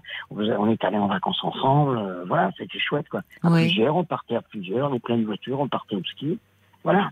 Oui, puis, finalement, euh, avec elle, euh, vous aviez trouvé comme une âme sœur, quoi. Elle, Ah oui, oui, oui, oui, oui, oui, oui, oui. c'était exactement Toutes ça. les deux, vous aviez des parcours très atypiques. Oui, oui, oui. Mm. Et puis, oui, oui. Et puis, euh, après, voilà, elle, elle travaillait au journal du Progrès de, de Lyon. Puis elle est, venue, un- Oui. elle est venue un jour se promener à Paimpol, elle a eu le coup de cœur et à sa retraite, elle a acheté une maison à Paimpol, elle serait à 3 km de chez moi. Elle est décédée. En six mois, elle est décédée. Ah. Donc voilà. Quelle tristesse, oui, parce que. Oui. Donc euh, ça c'était bon, c'était mon parcours euh, sur- amical. Euh, par contre, je vous dis, mes parents m'ont dit beaucoup de choses très méchantes. Par exemple du style, euh, je peux pas tout vous dire parce que sinon je vous dis, euh, je vais faire toute l'émission. Euh, par exemple, quand j'ai voulu, j'avais euh, 27 ans quand j'ai voulu passer euh, mon permis pour conduire des cars. Oui. Je suis parti en stage à Montlhéry. En trois semaines de stage intensif, je suis ressorti avec euh, ma, mon petite feuille rose, toute contente. J'avais mon permis pour Oui, le transport oui. en commun. Je refile avec ma petite 4L chez mes parents, toute contente en tenant, euh, et puis je vais toute contente avec ma feuille, euh, ma feuille rose. Oui, bien oui. sûr. Et ma mère me regarde en disant, on n'aurait jamais cru. Mais dit, attendez, vous me prenez vraiment pour une quiche, pour une andouille, là. Non, Oui, lequel, le au lieu de dire bravo, félicitations, Ah oui. Eh ben non. Il y a Non, peut-être un peu d'envie, non de... Au fond. Parce que très tôt, vous avez manifesté un esprit très indépendant. Vous étiez leur seul enfant de ce Oui, couple? bah, oui, oui, ils n'avaient pas pu avoir d'enfants, c'est pour ça qu'ils m'ont adopté, oui. D'accord. Oui, ils auraient pu adopter d'autres enfants après. Mais au fond, comme si euh, euh, ils vous étiez tellement différents d'eux, peut-être qu'eux étaient dans oui. des vies plus toutes tracées. Oui, ah, exact. Tout à fait, oui, oui, oui, oui, oui, bien sûr. Après, je... Comme s'ils prenaient en- ombrage un peu de, de ce. euh, quand ils vous disaient les idées de grandeur, alors qu'en fait, justement, vous aviez un esprit pas du tout conformiste, mais comme si eux, Mhm. ils en prenaient ombrage parce qu'ils se sentaient un peu rejetés. Oui. Mon père, un jour, m'a fait des réflexions aussi très, réflexion très, très désagréable qui m'a contrarié, parce que j'étais du style, je fais encore maintenant, à mon âge, hein, mais bon, beaucoup Oui. moins, du style à faire le clown, à faire l'imbécile, puis à raconter des bêtises. Mm. Et euh, un jour, il m'a bien humilié, bien humilié, quoi. En me disant, ça ressemble à quoi, ça, ça veut rien dire, c'est ridicule. Oui. Ah, fallait- Ils vous oui, oui. comprenaient pas, en fait. Non. Ils non. étaient déstabilisés par votre personnalité. Oui. À l'école. Ils étaient plus, l'école, plus classiques, euh, j'imagine, dans leur euh, euh, oui, personnalité, dans leur façon de vivre. Oui, il y avait ça, mais il y avait aussi euh, quand, euh, à l'école, euh, euh, on s'occupait pas de moi, on m'envoyait en pension, on n'avait pas le temps de s'occuper de moi. Et pourquoi Euh, ils on- travaillaient beaucoup, vos parents? Oui, j'étais dans le commerce. Et euh, Ah oui. après, bah, je revenais toutes les trois semaines. J'étais bien contente finalement d'être en pension parce que quand c'était toutes les trois semaines, c'était pour travailler, pour travailler, travailler, travailler avec eux. Euh, Qu'est-ce qu'ils avaient comme commerce? Une charcuterie. Ah, d'accord. Et euh, moi, je voulais faire quelque chose de ma vie. J'avais dit, j'avais pas de grosses ambitions, mais j'avais envie d'avoir un métier, de faire quelque chose. Eh ben non, mais ils se sont occupés de rien. Quand je leur disais, voilà, j'ai trouvé ça, on regardait même pas ce que j'avais trouvé. On me disait, non, il n'est certainement pas question. Ils- T'as 15 ans, tu viens à Paris. Est-ce qu'ils ils- avaient pour projet, pensez-vous, que vous repreniez la Bah, charcuterie bien sûr, il m'avait Ah, trouvé un oui, amoureux. dit, vous Eh ben voilà, rêvé. vous avez trouvé un apprenti charcutier. Non, un Non. mari. Enfin, Eh un ben, apprenti charcutier qui aurait pu être votre mari, j'imagine. non, il n'y avait pas d'apprenti à ce moment-là. Mon père travaillait tout seul. D'accord. Mais oui, c'était, c'était un, le fils d'un frigoriste qui venait souvent chez, chez eux pour déparer la chambre froide. Oui, oui, c'est ça. Ils avaient un avenir tout tracé et vous, en fait, Oui, vous oui, rêviez oui, que de d'évasion, enfin de, on le voit d'ailleurs, même euh, encore aujourd'hui, vous baladez avec votre fourgon, euh, vous étiez, moi, non, pas pour moi, ça. Oui, c'est ça. Comme c'est, Ah oui, mais moi, eux, il y a des parents, avec mon fourgon, mais pas, pas, pas, pas faire ce qu'ils ont fait, pas Oui. la vie qu'ils avaient, c'est ça. pas. Oui, ils étaient trop pas. sédentaires pour vous. Ah oui, oui, oui, Oui. oui, oui, bien sûr, oui. Donc euh, voilà, alors j'ai eu ça, puis après, alors ça a été les parents, alors, euh, beaucoup de paroles blessantes jusqu'à l'âge adulte, hein, puisque, Oui. euh, C'est oui. ça qui revient en ce moment, vous me dites, Oui, parce qu'en ça fait, revient, justement, et puis c'est revenu après avec certaines personnes aussi que j'ai connues dans ma vie privée, oui. euh, toujours le besoin de, me- de, de, de blesser, quoi. Ah Et- ben ça, c'est, c'est-à-dire que ça vous ramenait. euh, Il y a des Alors- gens comme ça, malheureusement, qui peuvent être Ah, très. mais ça, Mais ça c'est vous si ramenait à chaque fois mon vos front. parents. Oui, non, je pense, oui. Je sais pense pas que ça soit inscrit sur votre front parce Ah. que justement vous avez euh, développé une sacrée personnalité. Enfin, Ça vous êtes vraiment un personnage, je trouve, au bon sens Ouais. du terme. Vous êtes, oui. vous n'êtes, vous êtes, euh, vous n'êtes pas quelqu'un de conformiste. Non, pas Euh, du tout. Vous voyez, on tout, sent, il y a, il y a une. Enfin, vous, vous êtes allé dans des métiers qui jusque-là étaient réservés aux hommes. Vous, euh, Il y a, Oui. euh, vous, vous avez un franc parler, vous avez enfin une indépendance. euh, En fait, oui. donc, euh, donc je pense que non, vous n'avez rien de quelqu'un. Mais, mais peut-être que pour certaines personnes, effectivement, qui est beaucoup plus classique dans leur façon d'être et de penser, Mhm. vous, vous Ça pouvez dérange. déranger, voyez. Parce que, oui, mais moi, je- avec mes vers comme ça, de, de toujours rire, je suis quelqu'un d'hypersensible et ça me plaît. Oui, oui. Ça me plaît beaucoup. Mais vous me disiez qu'au fond, ce qui, euh, le- le- en fait, vous, vous m'appeliez parce que vous me dites qu'il y a beaucoup de choses qui remontent, qui remontent Ah de oui, votre maintenant. enfance. Maintenant, c'est ça Ben qui oui, vous étonne. Mais c'est quelque chose. maintenant? Mais j'ai souvent remarqué que euh, c'est pas la première fois que j'entends ça. Enfin, Ah bon? que Ah oui, à un certain âge. Enfin, je sais pas d'ailleurs quel âge vous avez, Sylvaine, mais Oh, Euh. je suis dans la vieillesse maintenant, j'ai 75 ans. Ben oui, mais pourtant quand on vous écoute, il y a 57, des quoi, à il y a, l'envers. il y a il y a des jeunes de 20 ans qui paraissent plus vieux que vous dans leur désir, dans leur non mais comme quoi, enfin Oui. vous n'êtes- Mm. euh, quand on vous entend, on est loin d'imaginer votre âge d'état civil. Je trouve que vous avez gardé une fraîcheur dans votre façon d'être, de. Oui, et Euh, puis j'aime encore bien rire, plaisanter. Des fois, je me dis ma oui, vieille, oui. calme-toi, Bah, on perd pas le. C'est ça. Non, c'est vrai, c'est vrai, oui, oui. mais c'est c'est quelque chose qui m'interpelle et que j'entends. euh, enfin, j'entends souvent des personnes euh, ayant passé les 70 ans, voire plus, Hum. euh, qui, enfin, ça les interpelle de beaucoup. euh, leur passé remonte et notamment leur enfance Oui, ah oui. à cet âge-là de la vie. Alors moi, ce qui me... Oui, je vous en prie. Non, non, Je vais non. couper. je- Ce qui m'ennuie moins plus, euh, c'est que je publie. pub- euh, Bon, je, bien sûr que j'ai, du ressentiment, je suis pas contente. euh, Vis-à-vis de mais qui en même ben, de mes parents. De vos parents. Et alors que je me suis dit bon, quand même, je suis pas sympa, ils sont morts. euh, je, je culpabilise en même temps. Non, le leur ressentiment peut, peut subsister au-delà de la mort. Il y a quelque chose. Parce qu'ils sont pas trop. et J'ai trouvé qu'ils avaient été très durs, quoi, dans leur, Oui. dans leurs paroles, Pratiquement toujours. Quoi. Et, et ça ne s'est jamais arrangé. euh, enfin, il n'y a jamais eu un moment où ils, où ils auraient pu éprouver de la fierté par rapport. Non, non. Même Non, quand non, ils non. étaient plus âgés. Oui. Non, non. Quand euh, j'ai eu un moment où j'ai une entreprise de transport euh, qui a fermé. euh, Vous avez eu une entreprise?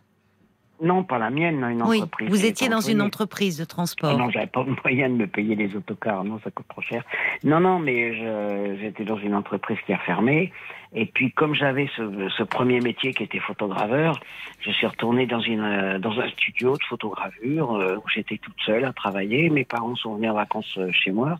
Et j'ai dit, bah, je vais vous emmener voir euh, mon matériel, là où je travaille.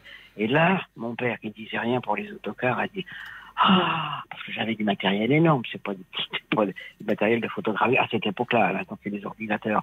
À ce moment-là, c'était les bains de reproduction, les bandes, les bandes de reproduction, les bains, les cuvettes et tout, machin, et les sécheuses et tout. Et mon père est entré et il m'a dit, ah, ben là, t'as un vrai métier. J'ai dit, bing, ça y est, l'autre, c'était pas un métier. Oui, c'est ça en fait. Euh, ils étaient, euh, ils étaient déstabilisés par vous. Et euh, il y a des parents qui disent cela. Ils, ils aiment leurs enfants, mais Mhm. euh, ça revient souvent cette expression vrai métier.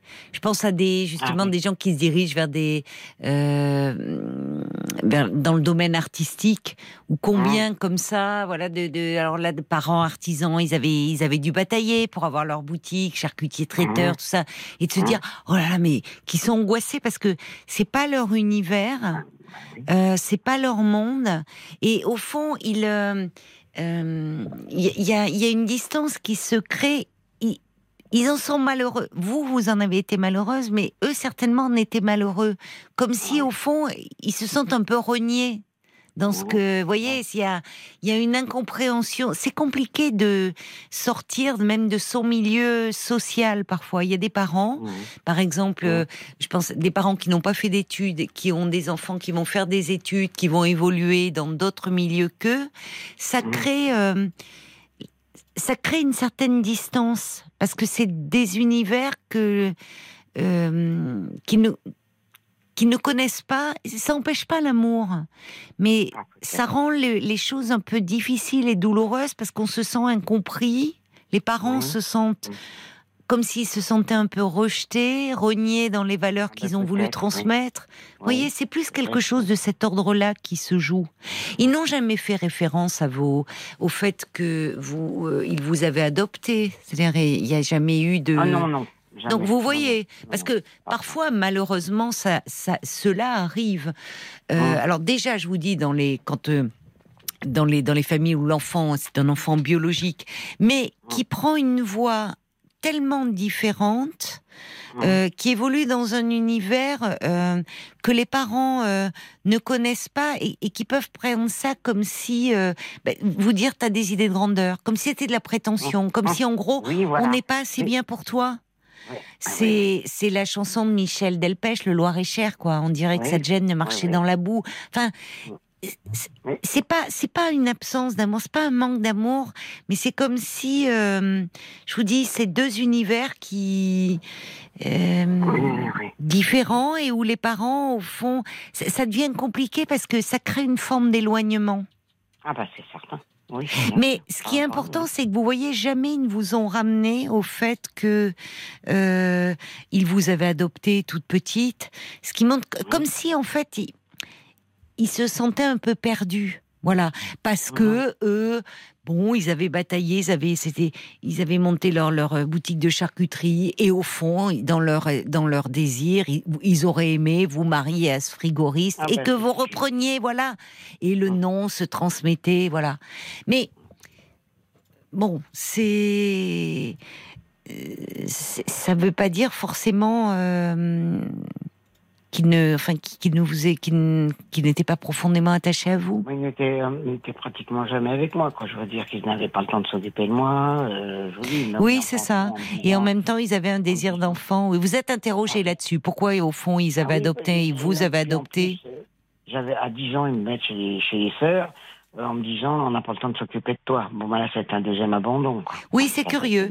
Donc vous êtes interrogé sur pourquoi, au fond, mais peut-être aussi un peu par conformisme. Enfin, et après, ça ne Oui. veut pas dire qu'ils ne vous ont pas aimé. Euh, Oui, mais à un moment, c'est bon, il y a, ben, on est un couple, voilà, c'était maladroit et en tout cas, euh, mais ça a développé chez vous euh, une personnalité très affirmée au fond. Enfin, vous voyez, peut-être, finalement. à ah ah, oui, complètement oui. à l'opposé. Vous, à bourlinguer, vous avez des semelles devant. Ah oui. Enfin, c'est vraiment. Bon. Ah oui, j'ai traversé le, le Sahara, j'ai fait pas mal de pays. Oui, oui. Ah, bah, c'est incroyable. Et, et dans votre vie personnelle, parce que vous me parliez de vos rencontres amicales, vous avez. euh, J'ai eu des rencontres amicales, j'ai eu des rencontres euh, Amoureuses J'ai vécu ma vie. Oui, euh, j'ai vécu 13 ans avec une compagne. Euh, quand j'ai annoncé mon, mon homosexualité à mes parents, il n'y a pas eu de problème. Alors je vais vous dire quelque chose qui, qui m'a touché beaucoup de la part de mon père. oui. Il m'a dit, ben ma petite fille, oh sur le coup non, ils étaient choqués, ils sont restés trois semaines à discuter tous les deux en catimini. Oui, je ben oui. pense qu'ils étaient en train de manigancer. Oui. Et euh, ils sont venus à table à midi et puis ils m'ont dit, oh, ma petite fille, il n'y a pas de problème, tu aimes qui tu veux, mais on te demande une chose dans ta vie, c'est de ne faire de mal à personne. C'est bien ça. Oui.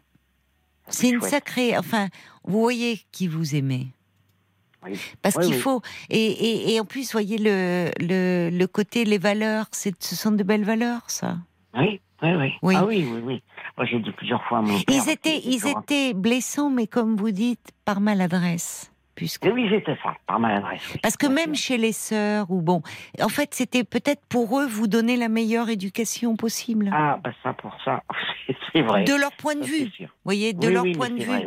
Oui, Parce que je trouve que pour un couple comme ça, de cette époque-là, euh, vous Mhm. leur annoncez votre homosexualité, je, je sais, enfin, vous avez 75 ans aujourd'hui, ben, Mhm. il y a, y une sacrée... il Y a une, 24. il y- oui, vous en aviez 24 à l'époque, mais ça veut Mhm. dire, voyez, c'est une autre époque. Ben, c'est, c'est une sacrée preuve d'amour, enfin. Ils vous aimaient. Oui. Ils vous aimaient, Oui. mais de façon maladroite. Oui, tellement blessant.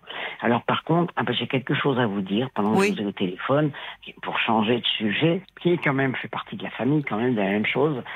Euh, Figurez-vous que j'ai fait il y a deux ans à peu près un test ADN quand même pour connaître mes origines. Ah oui, Oui. Et une personne m'a répondu parce qu'elle matchait, à, je crois, au- autour de 25% avec moi. Oui. Et c'est ma famille biologique. Et j'ai retrouvé deux, soit deux demi-sœurs ou deux cousines Ah à La bon Rochelle, adorables.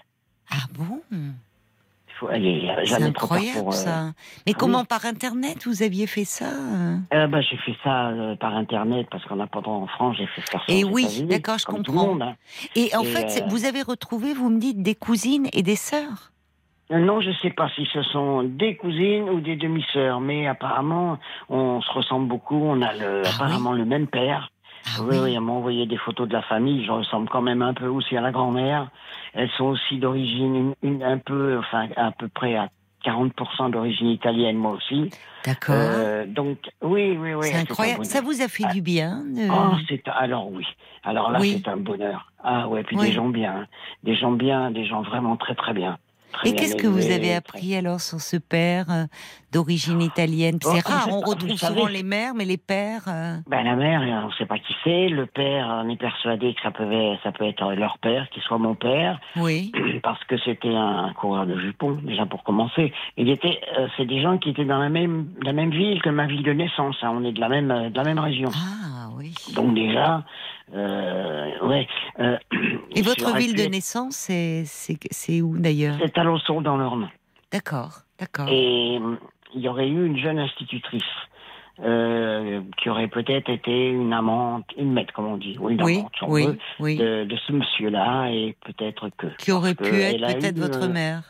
Oui, parce qu'elle a eu une, euh, une vie sexuelle cachée. Elle a eu apparemment un enfant caché. Et bon, mais on n'en sait pas plus parce que de toute façon, du côté de, de, de, de mes familles, euh, mes deux sœurs ou demi-sœurs ou cousines de La Rochelle, tous ces, tous ces parents-là et grands-parents sont décédés, donc on ne saura rien. Oui. C'est trop tard. Mais il y a des suppositions.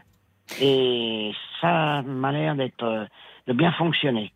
Bah, Ça a dû vous faire du bien, ces photos. C'est- Et souvent, beaucoup d'enfants comme ça adoptés éprouvent Mm. à un moment le besoin de, de mettre, ou d'enfants qui ne connaissent pas leur père, ou euh, Mhm. euh, de mettre euh, un visage, enfin, de pouvoir, comme vous dites, Oui. trouver des ressemblances, comme si ça permettait un peu de s'enraciner, de. Oui, oui. Et là, je l'ai vu deux fois, déjà deux fois. Euh, je suis descendu au mois de juin l'année dernière pour la voir. Et puis là, elle m'a dit Bon, tu descends, hein, tu viens à La Rochelle. Ma sœur qui habite à Oui. Brie-contre-Robert veut te voir aussi. Donc, on a fait, euh, les on a fait euh, connaissance toute, avec oui. champagne, repas et champagne. Ah oui, c'est Et génial vraiment ça. des, des gens très très bien. Vous voyez, vous êtes en train de vous bien. recréer. oui, c'est voilà, c'est réconfortant, comme vous dites. Ce sont des gens bien. Oui, Mais vous aussi, Ah vous êtes quelqu'un de bien. oui, je vous remercie, mais Bah je vous oui. remercie, c'est très gentil. Bah non, mais C'est gentil. sincère. Et j'imagine, c'est vrai que avec la personnalité très attachante que vous avez, euh, ça suscite beaucoup de réactions. Votre témoignage Oh, sur mais- la page Facebook. On va écouter Paul. Il y a François qui dit que vous êtes une belle personne, qu'on aimerait vraiment faire votre connaissance. On l'a un peu fait d'ailleurs ce soir, votre connaissance. Euh, il y a Jeanne qui dit c'est vrai qu'arrivé à un certain âge, les souvenirs remontent. Est-ce que euh, c'est parce qu'on n'a plus les soucis de la vie active, les rancœurs, les reproches prennent place? Et est-ce que Ouais. l'on pensait être de l'amour filial disparaît? Alors c'est très culpabilisant d'en vouloir aux parents lorsqu'ils ne sont plus de ce monde oui, aussi. oui, oui, c'est vrai. Euh, il y a Ah oui. Guillaume qui dit ah vous savez les réflexions sur les vrais métiers, les faux métiers, c'est Oui. toujours d'actualité. Hein. ah bon? Il suffit de Ah voir, oui. euh, il n'y a pas si longtemps, il y avait les métiers essentiels, non essentiels, donc euh, ça Mhm. persiste encore un peu. Euh, Il y a Nicole qui dit, mais non Sylvain, à 75 ans, on n'est pas vieille. Moi comme vous, je repense à mon enfance, à mon adolescence. Je fais des recherches sur Facebook et récemment j'ai retrouvé un ami de maternelle. Oui. Il m'a répondu, il m'a donné le contact de ses frères et on se rappelle les bons moments. Et comme vous, moi aussi j'étais la rebelle de la famille. Et, euh, il y a Marilène aussi qui vous écoute, qui et vous la faites sourire, Marilène. Et elle dit, je vais parfois à Ploubaz parce que j'y ai une amie chère. Donc, si elle le souhaite, à ma prochaine escale en Bretagne, j'irai volontiers euh, lui faire un petit coucou à Sylvaine. Voilà, elle laisse son C'est numéro de sympathique, téléphone. ça. Exactement. Ah Et c'est puis- bon Ploubaz, c'est très beau, on est fiers quand on dit qu'on habite à Ploubaz. C'est un beau, c'est un beau village. Oui, c'est un beau village. Eh ben Quand alors vous voilà. arrivez- le village est comme une sorte de but et quand vous arrivez en haut du village, vous avez toute la mer et toutes les îles. Ça a Paimpol, c'est ça? Non, non, Non. C'est à côté de Paimpol, Ploubaz. Oui, c'est à 3, à 3 Ouais. km. Ah, tu Ah connais ouais. bien, Bah oui. visiblement. Et puis comme on est encore dans le, le guide du Hein routard, il y a Audrey a dit déjà, c'est un témoignage très émouvant de Sylvaine, qui est finalement une dame en avance sur son temps. Oui. Et puis elle Oui, dit, c'est ah le. Jura, elle a entendu parler du Jura. Alors, quelle belle région d'où je suis originaire, plus précisément de Morbier. Voilà. Donc euh, Oh, ouais, on va faire le tour de C'est là où il y a le fromage Le Bah morbier oui, bah oui. J'adore le morbier. Et puis le Jura, c'est Oh, qu'est-ce que j'aime le morbier. c'est là où il y a la capitale de la pipe, Saint-Claude. Oui, Oui, Saint-Claude. mais c'est en Guadeloupe. Ah non, Euh, pas bah du non. tout. C'est dans le Jura. C'est dans le. Jura. mais Ah non. c'est ah non, mais- Jura. Bah bon, oui. je suis nulle en géographie. Mais il y a un Saint-Claude hein, en Guadeloupe. Ah oui, mais Ah ils bah, font pas de pipe. Comment Enfin, on en sait Ah, oh, oh, ne- c'est le, c'est le prénom de mon papa, hein, donc euh, on ne dit pas de bêtises. Mais c'est vrai qu'en Ah, plus, dans le Jura, c'est là où on fabrique des pipes. Eh oui, Euh, c'est là que je faisais mes services d'autocar dans la haute montagne, les Ah, rousses, euh, l'Amoura, vous êtes incroyable.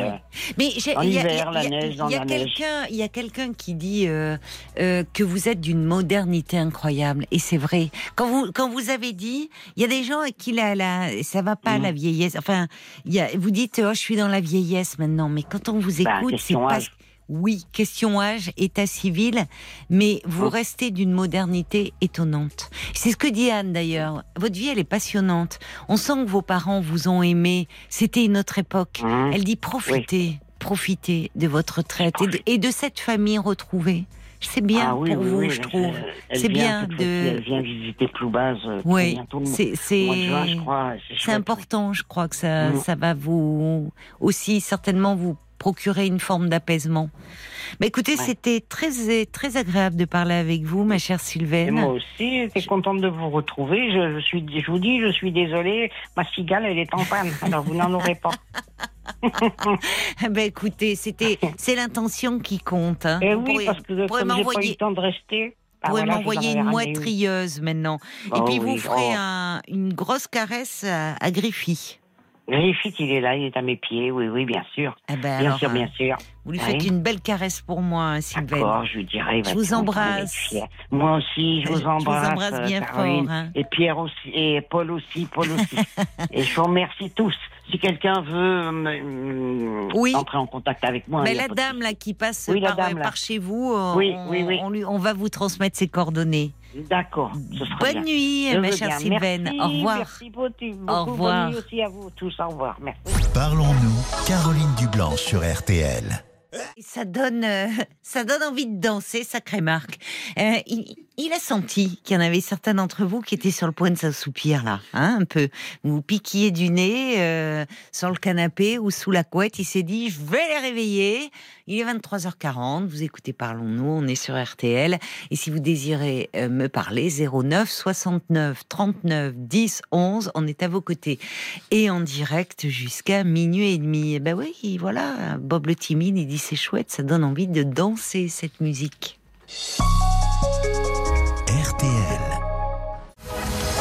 22h, minuit 30. Parlons-nous. Caroline Dublanche sur RTL.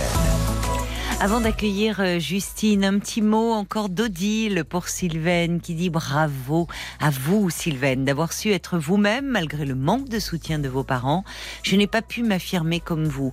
Mon souhait de devenir psychologue n'a eu aucun écho pour mes parents qui étaient très scientifiques et cartésiens.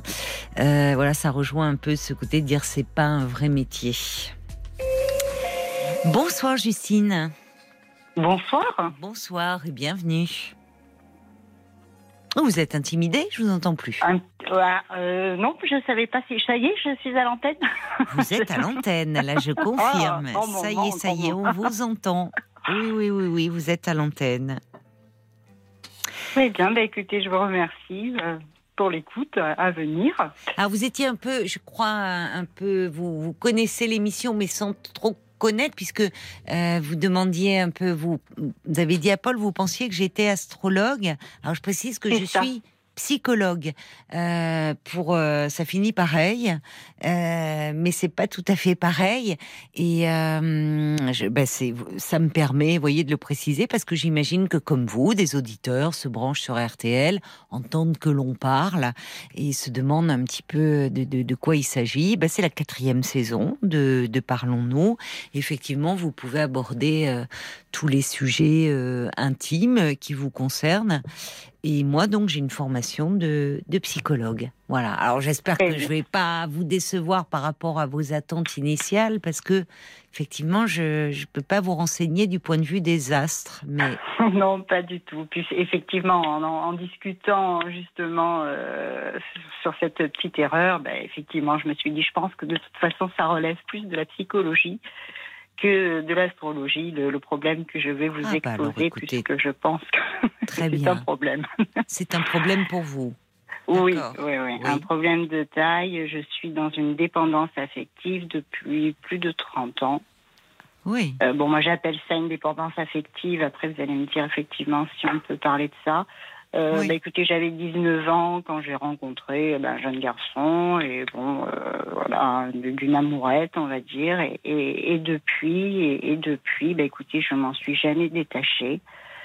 Euh, on a eu, euh, on a vécu ensemble. Euh, on avait à peu près 30 ans, voilà, quelques. Puis ah bon, il nous arrivait toujours des malheurs. C'était une des séries noires. Euh, voilà, bon, il a fini par me quitter et moi depuis, bon, je m'en suis jamais remise. Et euh, il a entretenu, bon, on a entretenu une relation euh, amicale. Après, ça a été un peu plus loin. J'ai été un peu son amante pendant quelques années. Et voilà, et on se voit, on se voit toujours, hein, comme ça. On prend un petit café ensemble, voilà. Mais, mais moi, j'avance pas. J'ai l'impression vraiment que ça a entaché ma vie. Au départ, je le prenais pour de la dopamine, c'était fun, c'était rigolo. Hmm. J'ai aujourd'hui 49 ans, j'approche la cinquantaine, je me dis, mais c'est catastrophique parce que. Qu'est-ce qui s'est passé? J'ai l'impression que ça a entaché mes projets personnels, professionnels, enfin, ça. Ça m'a un peu englué, on va dire. Oui, c'est de rester en attente par rapport à cet homme. C'est ça. Oui.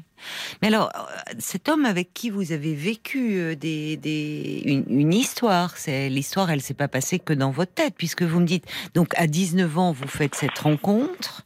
Là, vous me parlez d'amourette, mais bon, vous, les, un sentiment amoureux qui était partagé, puisque vous me dites que à l'âge de 30 ans, vous vous êtes euh, retrouvés, et là, vous avez décidé de vivre ensemble. Bah, oui, on n'était pas vraiment ensemble, mais bon, très très euh, très très souvent, on était voilà, on était en, couple, on va dire, au, rue et au sud de, tout le monde. Euh, mais vous viviez ensemble en tant que colocataire alors euh? Non, non, non, non, non, on était, on était ensemble, on avait chacun notre, notre appartement, notre.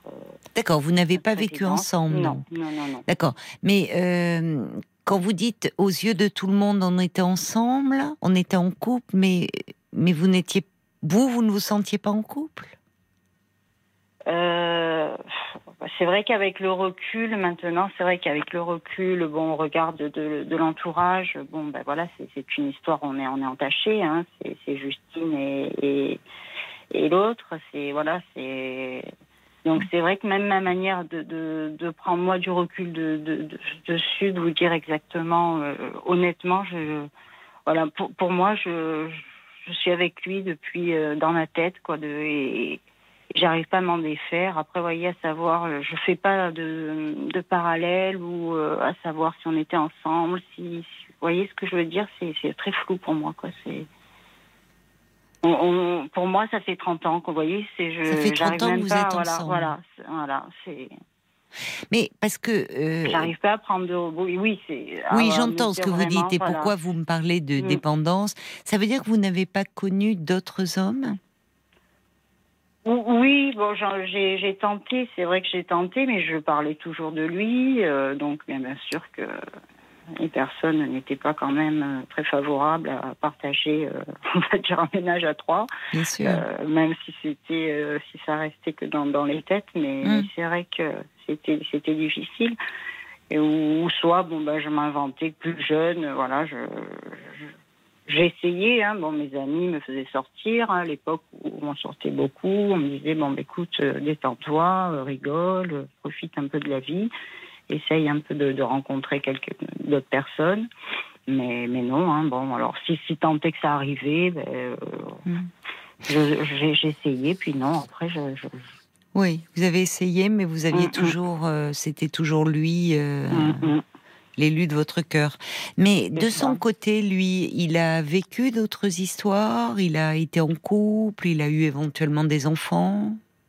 Alors bon, il avait déjà euh, après oui après bon il s'est donc quand on s'est revu euh, quand on avait une trentaine d'années effectivement il avait euh, il avait eu des, enfants et il était séparé. D'accord. Donc voilà quand vous êtes revus, lui avait vécu une histoire, avait des enfants et d'accord.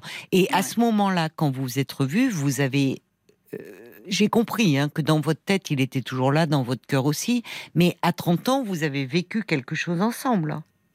oui, c'est ça. Oui, oui, oui. Bon, ça a été votre amoureux, vous. Oui, oui, oui, oui. Moi, ça faisait 7 ans que je l'avais pas vu, puisque bon, moi de mon côté, donc à 19 ans, comme je vous avais dit au départ, bon, petite amourette, euh, bon, euh, on s'était séparés par la, force des choses, comme ça, sans, vraiment de, de, de, raison particulière. Mais moi, j'étais quand même empreinte par. Euh, c'était pas une amourette pour vous, c'était beaucoup plus important. amourette, quand on dit ça, c'est comme mm, si mm. c'était un peu sans, sans importance. Or, en fait, euh, il vous a envoûté. Enfin, il y a quelque chose mm. au sens propre du charme complètement sous le charme de cet homme. Donc à 30 ans, il est lui, il est séparé, il a des enfants, vous avez une histoire euh, ensemble. Vous, c'est un moment où peut-être vous-même, vous auriez pu songer à justement vivre ensemble, peut-être fonder une famille, peut-être vous êtes-vous projeté avec lui? Oui, mais après, c'est vrai que j'ai pas été. Euh, moi, si vous voulez, ça faisait tellement d'années que je l'attendais que, que c'était acquis quand on s'est retrouvés au bout de tant d'années, pour moi, j'ai pas fait les efforts nécessaires. J'ai pas fait les efforts nécessaires, euh, bah, les efforts qu'on doit faire. Euh, c'est bah, quoi Pourquoi euh, parler d'efforts dans une relation Oui, c'est peut-être pas vraiment le terme, mais c'est-à-dire ce. Qu'est-ce que vous auriez dû faire? En faire plus, parce que pour moi, c'était acquis ça faisait tellement d'années que je l'attendais, mais lui n'était peut-être pas censé euh, être au courant hein, du, fond de ma, pensée. Donc, mais, vous ne lui avez jamais dit à quel point il euh, comptait pour vous? Mm, Pas vraiment, non. C'est vrai que pas vraiment. Pourquoi? Je, pense, je ne sais pas. Je ne sais pas. C'est quelque chose, vous voyez, que bon, j'ai quand même. Euh, Alors aujourd'hui, donc, vous êtes, vous êtes toujours en lien?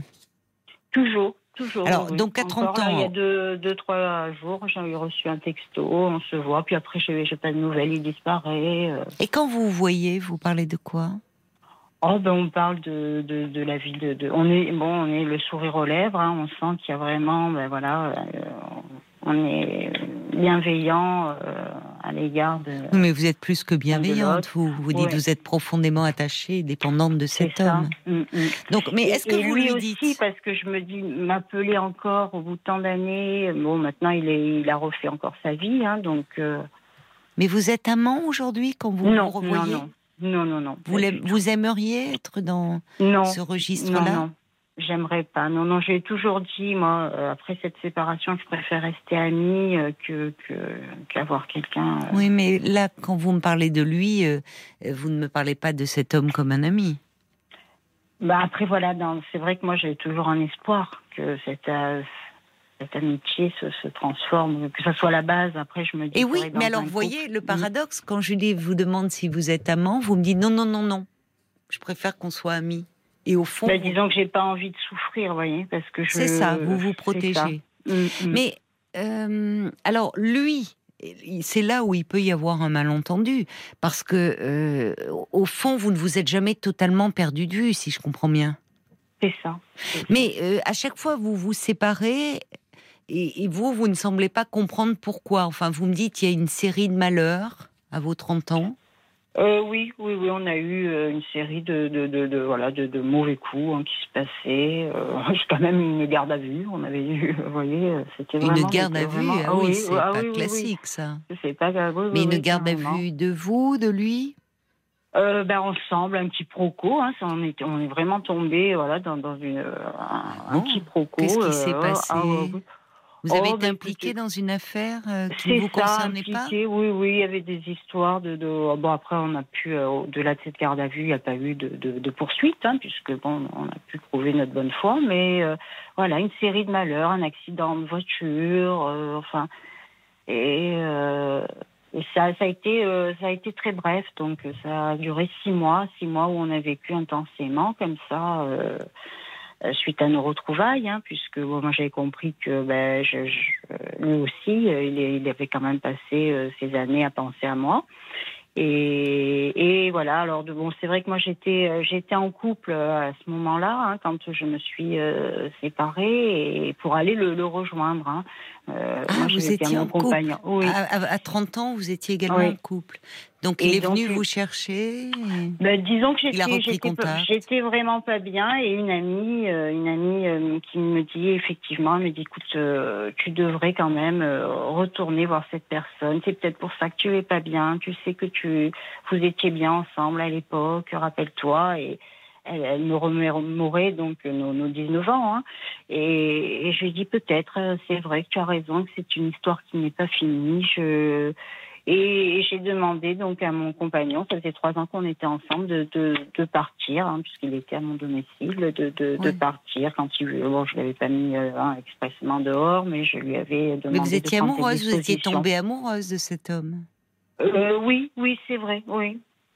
Mais euh, c'était pas comparable quoi. C'est vrai qu'il y avait euh, il y avait toujours euh, je, je, parlais toujours de lui hein, et c'est le seul homme je pense qui a ouais, qui a peut-être compris euh, que j'avais vécu voilà une histoire d'amour qui m'avait profondément marqué et bon il a il a accepté je pense hein, il a accepté sans trop se poser de questions donc vous vivez six mois intenses et vous vous séparez?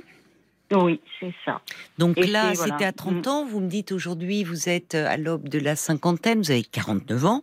Mm. Euh, et euh, donc, vous restez en lien de loin en loin. Vous prenez un petit café de temps à autre, c'est ça? C'est ça. Et vous faites comme si de rien n'était, comme si vous le retrouvez, mais vous ne lui parlez pas, évidemment, de ce que vous avez d'emblée dit avec moi, de vous parler de dépendance affective. En tout cas, de un attachement qui devient problématique parce que douloureux, au fond, pour vous. C'est douloureux, cette histoire. Mm. Ça vous empêche, au fond, d'avancer de vivre. Alors à plusieurs reprises, j'ai voulu couper les ponts puisque pour moi c'était la seule issue. Hein, oui, je pense. Vous aviez, mm, c'est vrai mm. que ça aurait été une issue à un moment d'un éloignement, oui, mm. pour vous protéger. Mais est-ce que cet homme est conscient? Parce que lui ne mesure pas forcément. Enfin, c'est important d'ailleurs ça. Euh, est-ce qu'il sait à quel point, au fond, euh, vous êtes dans l'attente?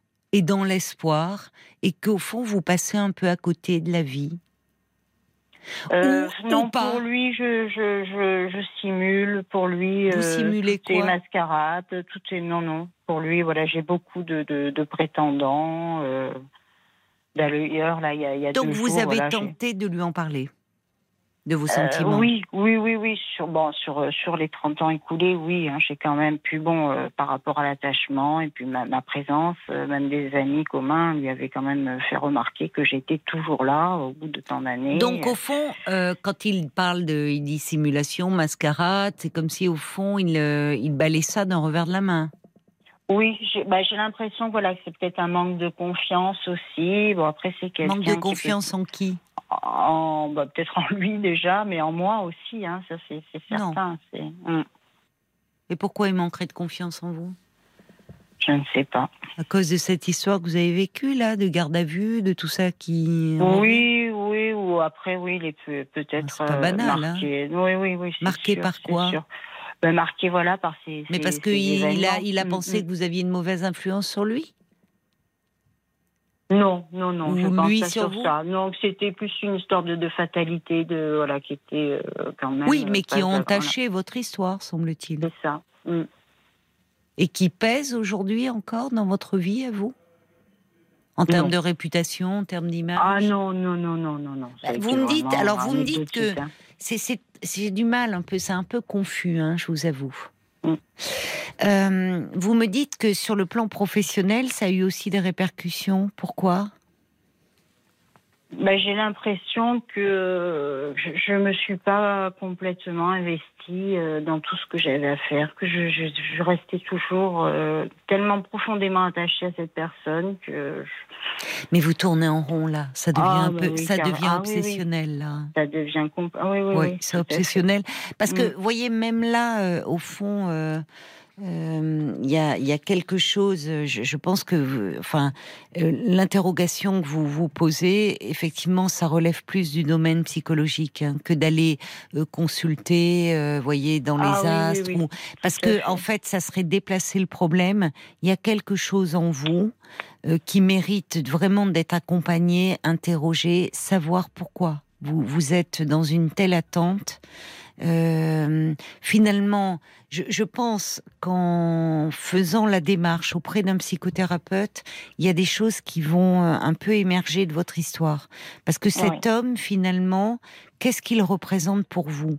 Il y a aussi votre jeunesse. Il y a, il y a dans, dans cet attachement, au fond, qui devient euh, bah, problématique. Parce que s'il n'est pas partagé, s'il n'est pas... Euh, alors, il peut être attaché à vous, mais au fond, vous semblez ne plus vouloir lui parler de vos sentiments parce que lorsque vous lui en avez parlé, eh bien, il, il ne les a pas crus. Enfin, il n'a pas cru que c'était aussi profond. Donc lui peut peut-être continuer à vous voir, mais en vous voyant comme une amie, et le reste du temps, il peut continuer à mener sa vie, ce que vous, vous n'arrivez plus à faire. C'est ça.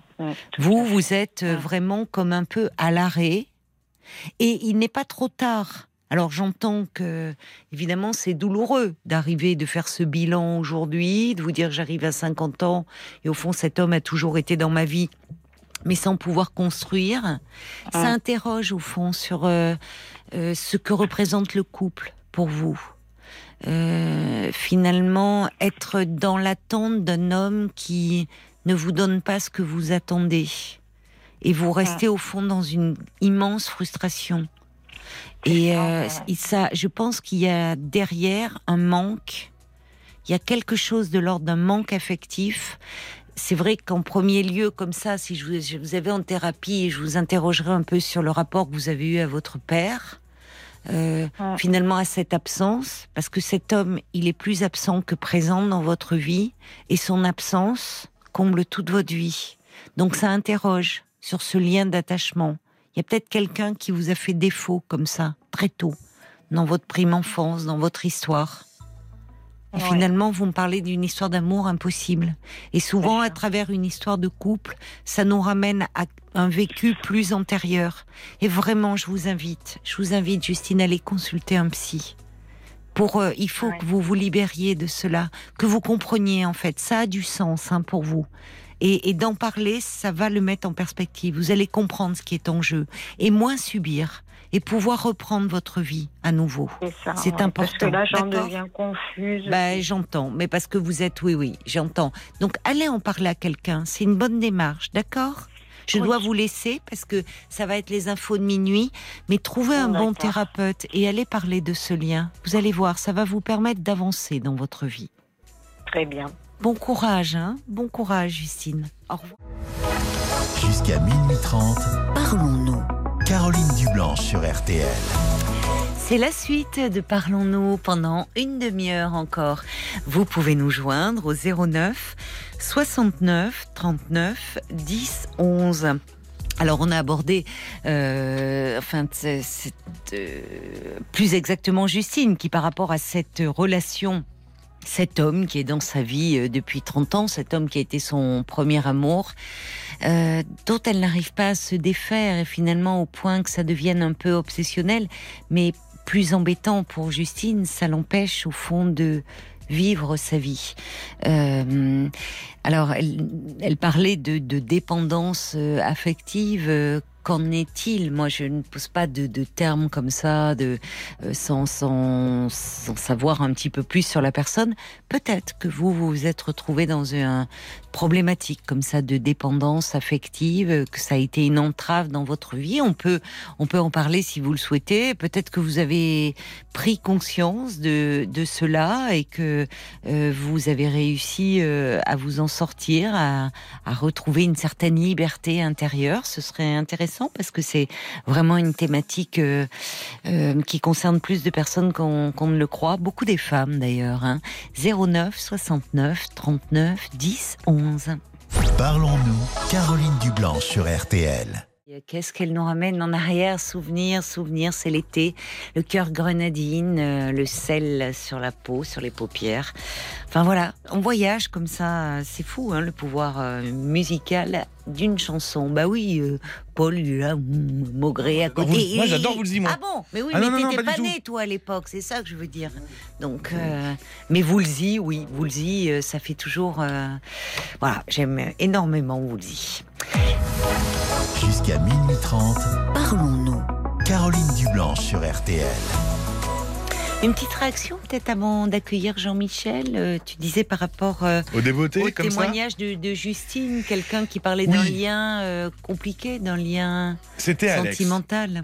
C'était Alex. Dis-moi, ce témoignage de Justine me fait terriblement écho. Ça fait neuf mois que ma compagne a rompu, mais nous continuons à vivre ensemble. Euh, nous sommes en train de faire une thérapie de couple, mais pour le moment, ça n'avance pas. Et moi, j'attends. J'attends. Je, suis sur le canapé euh, à la maison. Bon, alors ça fait pas 30 ans, heureusement, mais je ressens également de la dépendance affective. Donc, merci d'avoir euh, parlé de ce sujet. Mais qu'Alex nous appelle? Enfin, cela dit, s'il est en thérapie de couple, je comprends qu'il y a cet espace pour parler. Et si sa compagne a accepté cette thérapie de couple, alors c'est pas magique hein, la thérapie de couple, mais mais c'est que elle aussi a le désir euh, au fond de que cette relation euh, évolue. C'est déjà encourageant et, bon signe. Oui, oui, mais c'est un sujet très intéressant la dépendance affective parce que euh, parce que ça touche ça touche beaucoup beaucoup de personnes. Il y a un livre d'ailleurs de Sylvie Tenenbaum qui est qui est une psychologue que j'avais reçue et qui a écrit un livre sur ce sujet. Je sais plus à quelle maison d'édition, mais je sais plus quel est le titre. Je crois que Sylvie Tenenbaum. Euh, Vaincre la dépendance affective chez Albin Michel. Oui, il est très bien fait. Il est très pédagogique, très, euh, très accessible. Vraiment, je vous le recommande. Sylvie Tenenbaum, Vaincre la dépendance affective. Albin Michel. Merci, Paul.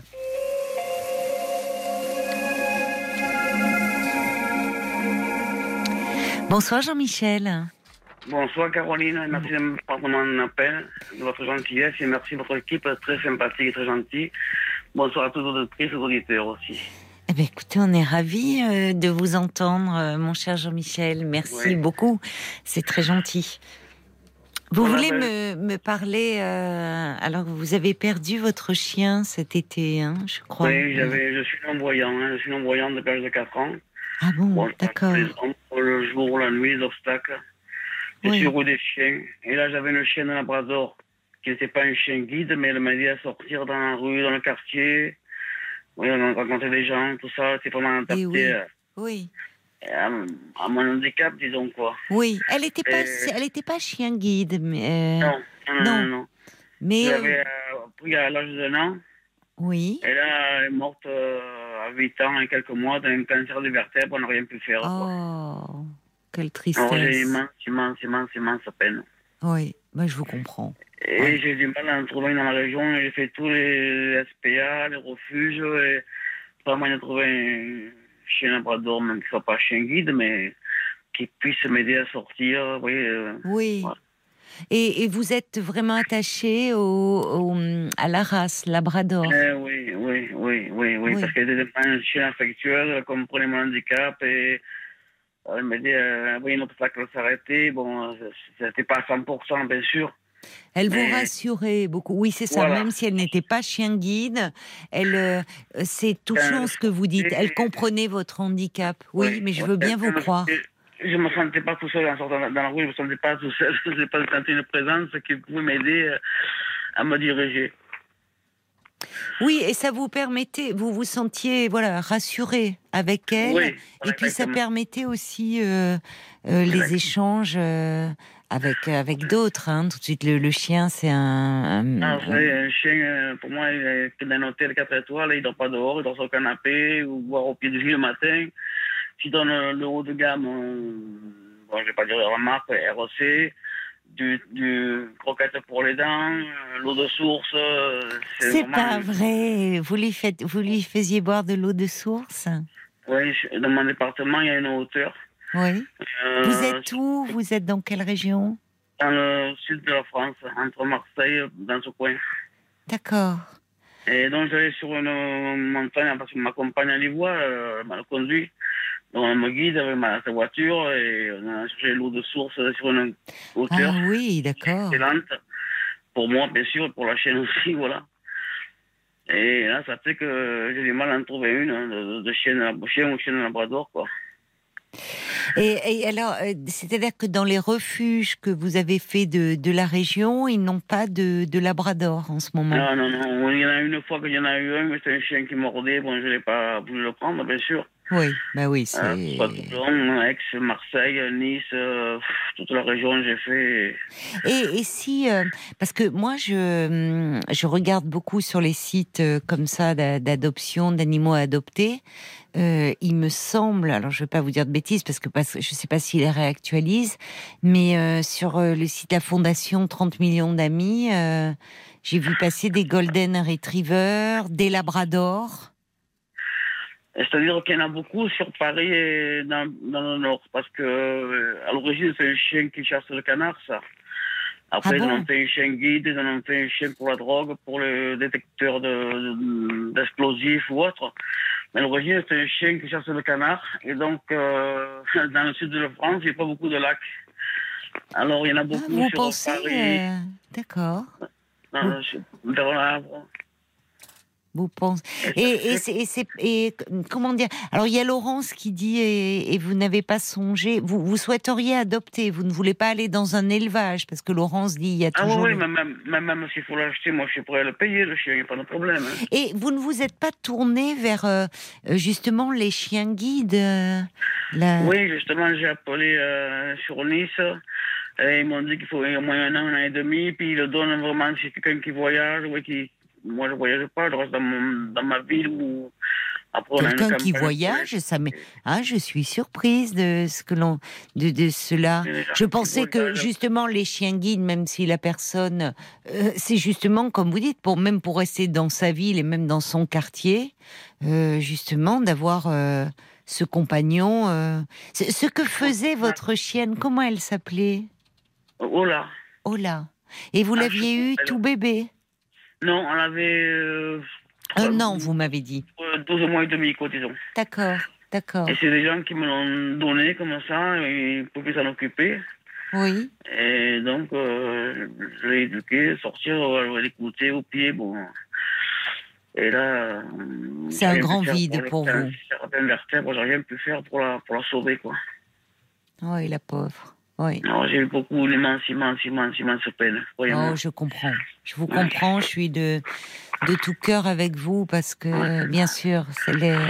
Alors, des Elle une représentait beaucoup. euh, Une auditrice, un auditeur qui en a à donner ou même à vendre, je suis preneur quand même à le payer, pas de problème.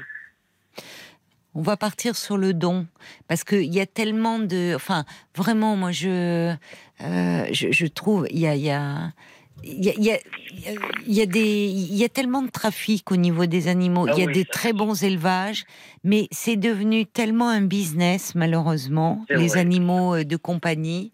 Euh, alors, il y a heureusement, de, bien sûr, de très bons élevages dans de bonnes Élevage, conditions. oui. Euh, mais il y a aussi beaucoup de trafic. Il y a donc et il y a tellement dans les refuges d'animaux euh, qui attendent euh, d'être adoptés. euh, on peut partir peut-être. Vous avez raison de dire vous êtes. On peut lancer un appel 09 69 39 10 11. Vous êtes dans la région donc de Marseille, hein, c'est ça, Jean-Michel. Oui. Et peut-être qu'on a euh, un particulier ou un Voilà. éleveur, ou Voilà. euh, mais qui dont euh, dont la la, la, la chienne vient d'avoir euh, des petits, une portée. Vous seriez prêt à adopter un chiot ou pas? Vous aimeriez déjà un animal, euh, oui, un peu déjà élevé non, c'est des choses, c'est pas grave, mais je préférerais euh, 10 mois, un an. Quoi, oui, quelqu'un des, enfin, un peu élevé déjà. Qui soit propre déjà, voilà. D'accord, d'accord, oui, ben oui, parce que c'est vrai, vous avez raison de le dire, euh, c'est très craquant un chiot, mais c'est beaucoup de travail de l'éduquer. Ah ouais, je sais, j'en ai eu, étant plus jeune, j'en ai eu, mais voilà, c'est Oui, oui, mais je comprends. Pénible, pénible. Ouais. Je comprends. Mais je me dis, si vous est-ce que vous avez euh, contacté euh, euh, la Fondation 30 millions d'amis, le la Fondation Brigitte Bardot, en leur parlant de votre histoire, parce qu'ils pourraient être touchés et dire, euh, on va regarder dans votre région. Justement, ma compagne a écrit à Brigitte Bardot à Saint-Tropez. Elle a bien fait. Et il y a un monsieur qui m'a téléphoné un jour je sais pas si c'est son secrétaire, il m'a dit c'est difficile, très difficile, je vais faire le maximum, mais euh, vers la région où je suis, dans le sud-est, il n'y en a pas beaucoup, on va faire le maximum, il m'a plus rappelé. Voilà. Il y a combien de temps qu'elle a appelé Oh, votre a- compagne? Ça doit faire euh, au moins plus de deux mois. hein. Ah mais attendez, parce que vous savez, il peut, euh, euh, elle peut toujours euh, réécrire ou envoyer un petit mail en disant nous sommes Ouais. toujours désireux dans l'attente et vraiment si vous aviez contacté, enfin n'hésitez pas à nous contacter, on est toujours dans cette attente là pour relancer un petit peu. Je lui ai pensé de, de réécrire encore un mot des fois. un petit mot en disant que vous attendiez toujours, parce que il faut que l'occasion se présente. Elle peut aussi contacter, même par téléphone ou sur le site, votre compagne, la Fondation 30 millions d'amis. Un million d'années, ouais. Fondation 30 millions d'amis, parce que euh, moi j'en ai vu passer hein, sur ce et euh, sur la Fondation 30 millions d'amis, ils ont des refuges un peu partout. Alors après, je pourrais pas vous dire euh, très honnêtement où est-ce que j'ai vu, mais j'en ai vu des labradors. Euh, Et justement, le monsieur, euh, le monsieur qui m'a contacté part de Brigitte Bardot nous a dit qu'il y en a beaucoup dans le, vers le Havre, dans le nord, sur Paris. Voilà ce qu'il m'a dit, mais dans le sud de la France, il n'y en a pas beaucoup. Il m'a dit le monsieur. Ouais, mais enfin, il suffit d'une fois, hein, il suffit d'une. Ouais, Alors, il y a Cathy qui dit Je suis très triste pour vous. Il y a aussi des Golden Retrievers que l'on dresse facilement à l'association Andy Chien. Euh, et le Golden est aussi un chien très gentil et intelligent. Je, je sais, il y en a aussi qui font des chiens guides avec les golden. Ah oui. Et même d'ailleurs, dans les chiens guides, il y a d'autres races de chiens, paraît-il, maintenant que les labradors. Et alors, je vous citerai pas lesquels, je ne sais pas malheureusement. Y Mais je-. Oui, aussi, c'est vrai. Euh, mais mais bon, enfin, on a on a lancé la et, et vous avez demandé du côté de votre vétérinaire aussi, peut-être Oh parce qu'il peut être de oh là bons là. conseils. Je l'ai encore appelé hier soir, hein, hier matin, je l'ai appelé, il m'a dit je connais rien pour l'instant. J'ai fait plusieurs vétérinaires dans tout le département où je suis, plusieurs vétérinaires, plusieurs SPA, et c'est très très difficile. Je- ça fait- huit mois que j'attends, huit mois. Mais les départements, vous faites les Bouches du Rhône? Oui. et dans Ah les Bouches du Rhône, pour le moment, il n'y a pas de il y a pas de Labrador? Non, non, non. disponible à l'adoption, je veux dire. Aix-en-Provence, Marseille, Salon, euh, Cabriès, euh, toute la région, là. D'accord, Nice. d'accord. Oui, donc c'est quand même très étendu. Vous êtes prêt à Ah aller, oui, euh, oui. d'accord, d'accord. Donc, votre- mais enfin, vous avez entre la Fondation Brigitte Bardot, euh, le vétérinaire, euh, vous avez quand même des gens que vous avez contactés et qui ne vous oublient pas, je pense, s'il y avait une occasion qui se présentait. Je sais pas, je peux pas vous le dire, j'ai pas de réponse, je sais plus à qui m'adresser pour trouver eux maintenant. Je sais plus. Je sais plus. Alors, il y a Bambi qui dit euh, que ce mercredi, justement, c'était la journée internationale des chiens guides. Exactement. Exactement, c'était euh, c'est le dernier mercredi euh, du mois d'avril. On rend hommage aux chiens guides dans le monde entier. C'est une journée mondiale. Alors, je, je l'avais noté justement, euh, et, et, euh, je vais vous donner le numéro de la Fédération française des associations de chiens guides d'aveugles. Bah oui, quand même. Euh, oui. Profitons de l'occasion. Oui, Alors, le oui. site internet, Mettons-les en avant parce que ils ont besoin de dons, de familles d'accueil, de. Enfin, c'est bien de mettre en avant leur travail. J'ai même, de- pardon, j'ai même demandé à Nice si des fois, parce qu'il y a des chiens qui sont pas aptes à guider un non-voyant, hein. Ils Oui. sont réformés, ces chiens-là. Même demandé si des fois ils n'avaient pas un chien euh, Ah qui oui. n'était pas apte, euh, réformé, je l'aurais pris. Ah oui. Ils m'ont inscrit, mais rien eu pour l'instant. Oui, mais c'est bien, c'est, c'est, c'est une excellente idée.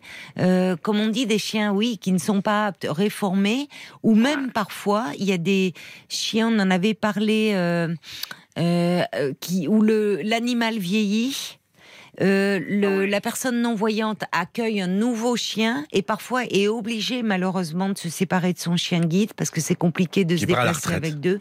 Il, voilà, il part à la retraite. Ah, merci. Une retraite de chien guide. Et, et vous pourriez offrir une retraite à un chien guide, ce serait merveilleux. Alors, Déjà, je vais vous donner l'adresse parce qu'il y, y, a plusieurs choses. Je vais vous donner l'adresse mail de c'est www.chienguide au pluriel.fr pour la Fédération française des associations de chiens guides d'aveugles.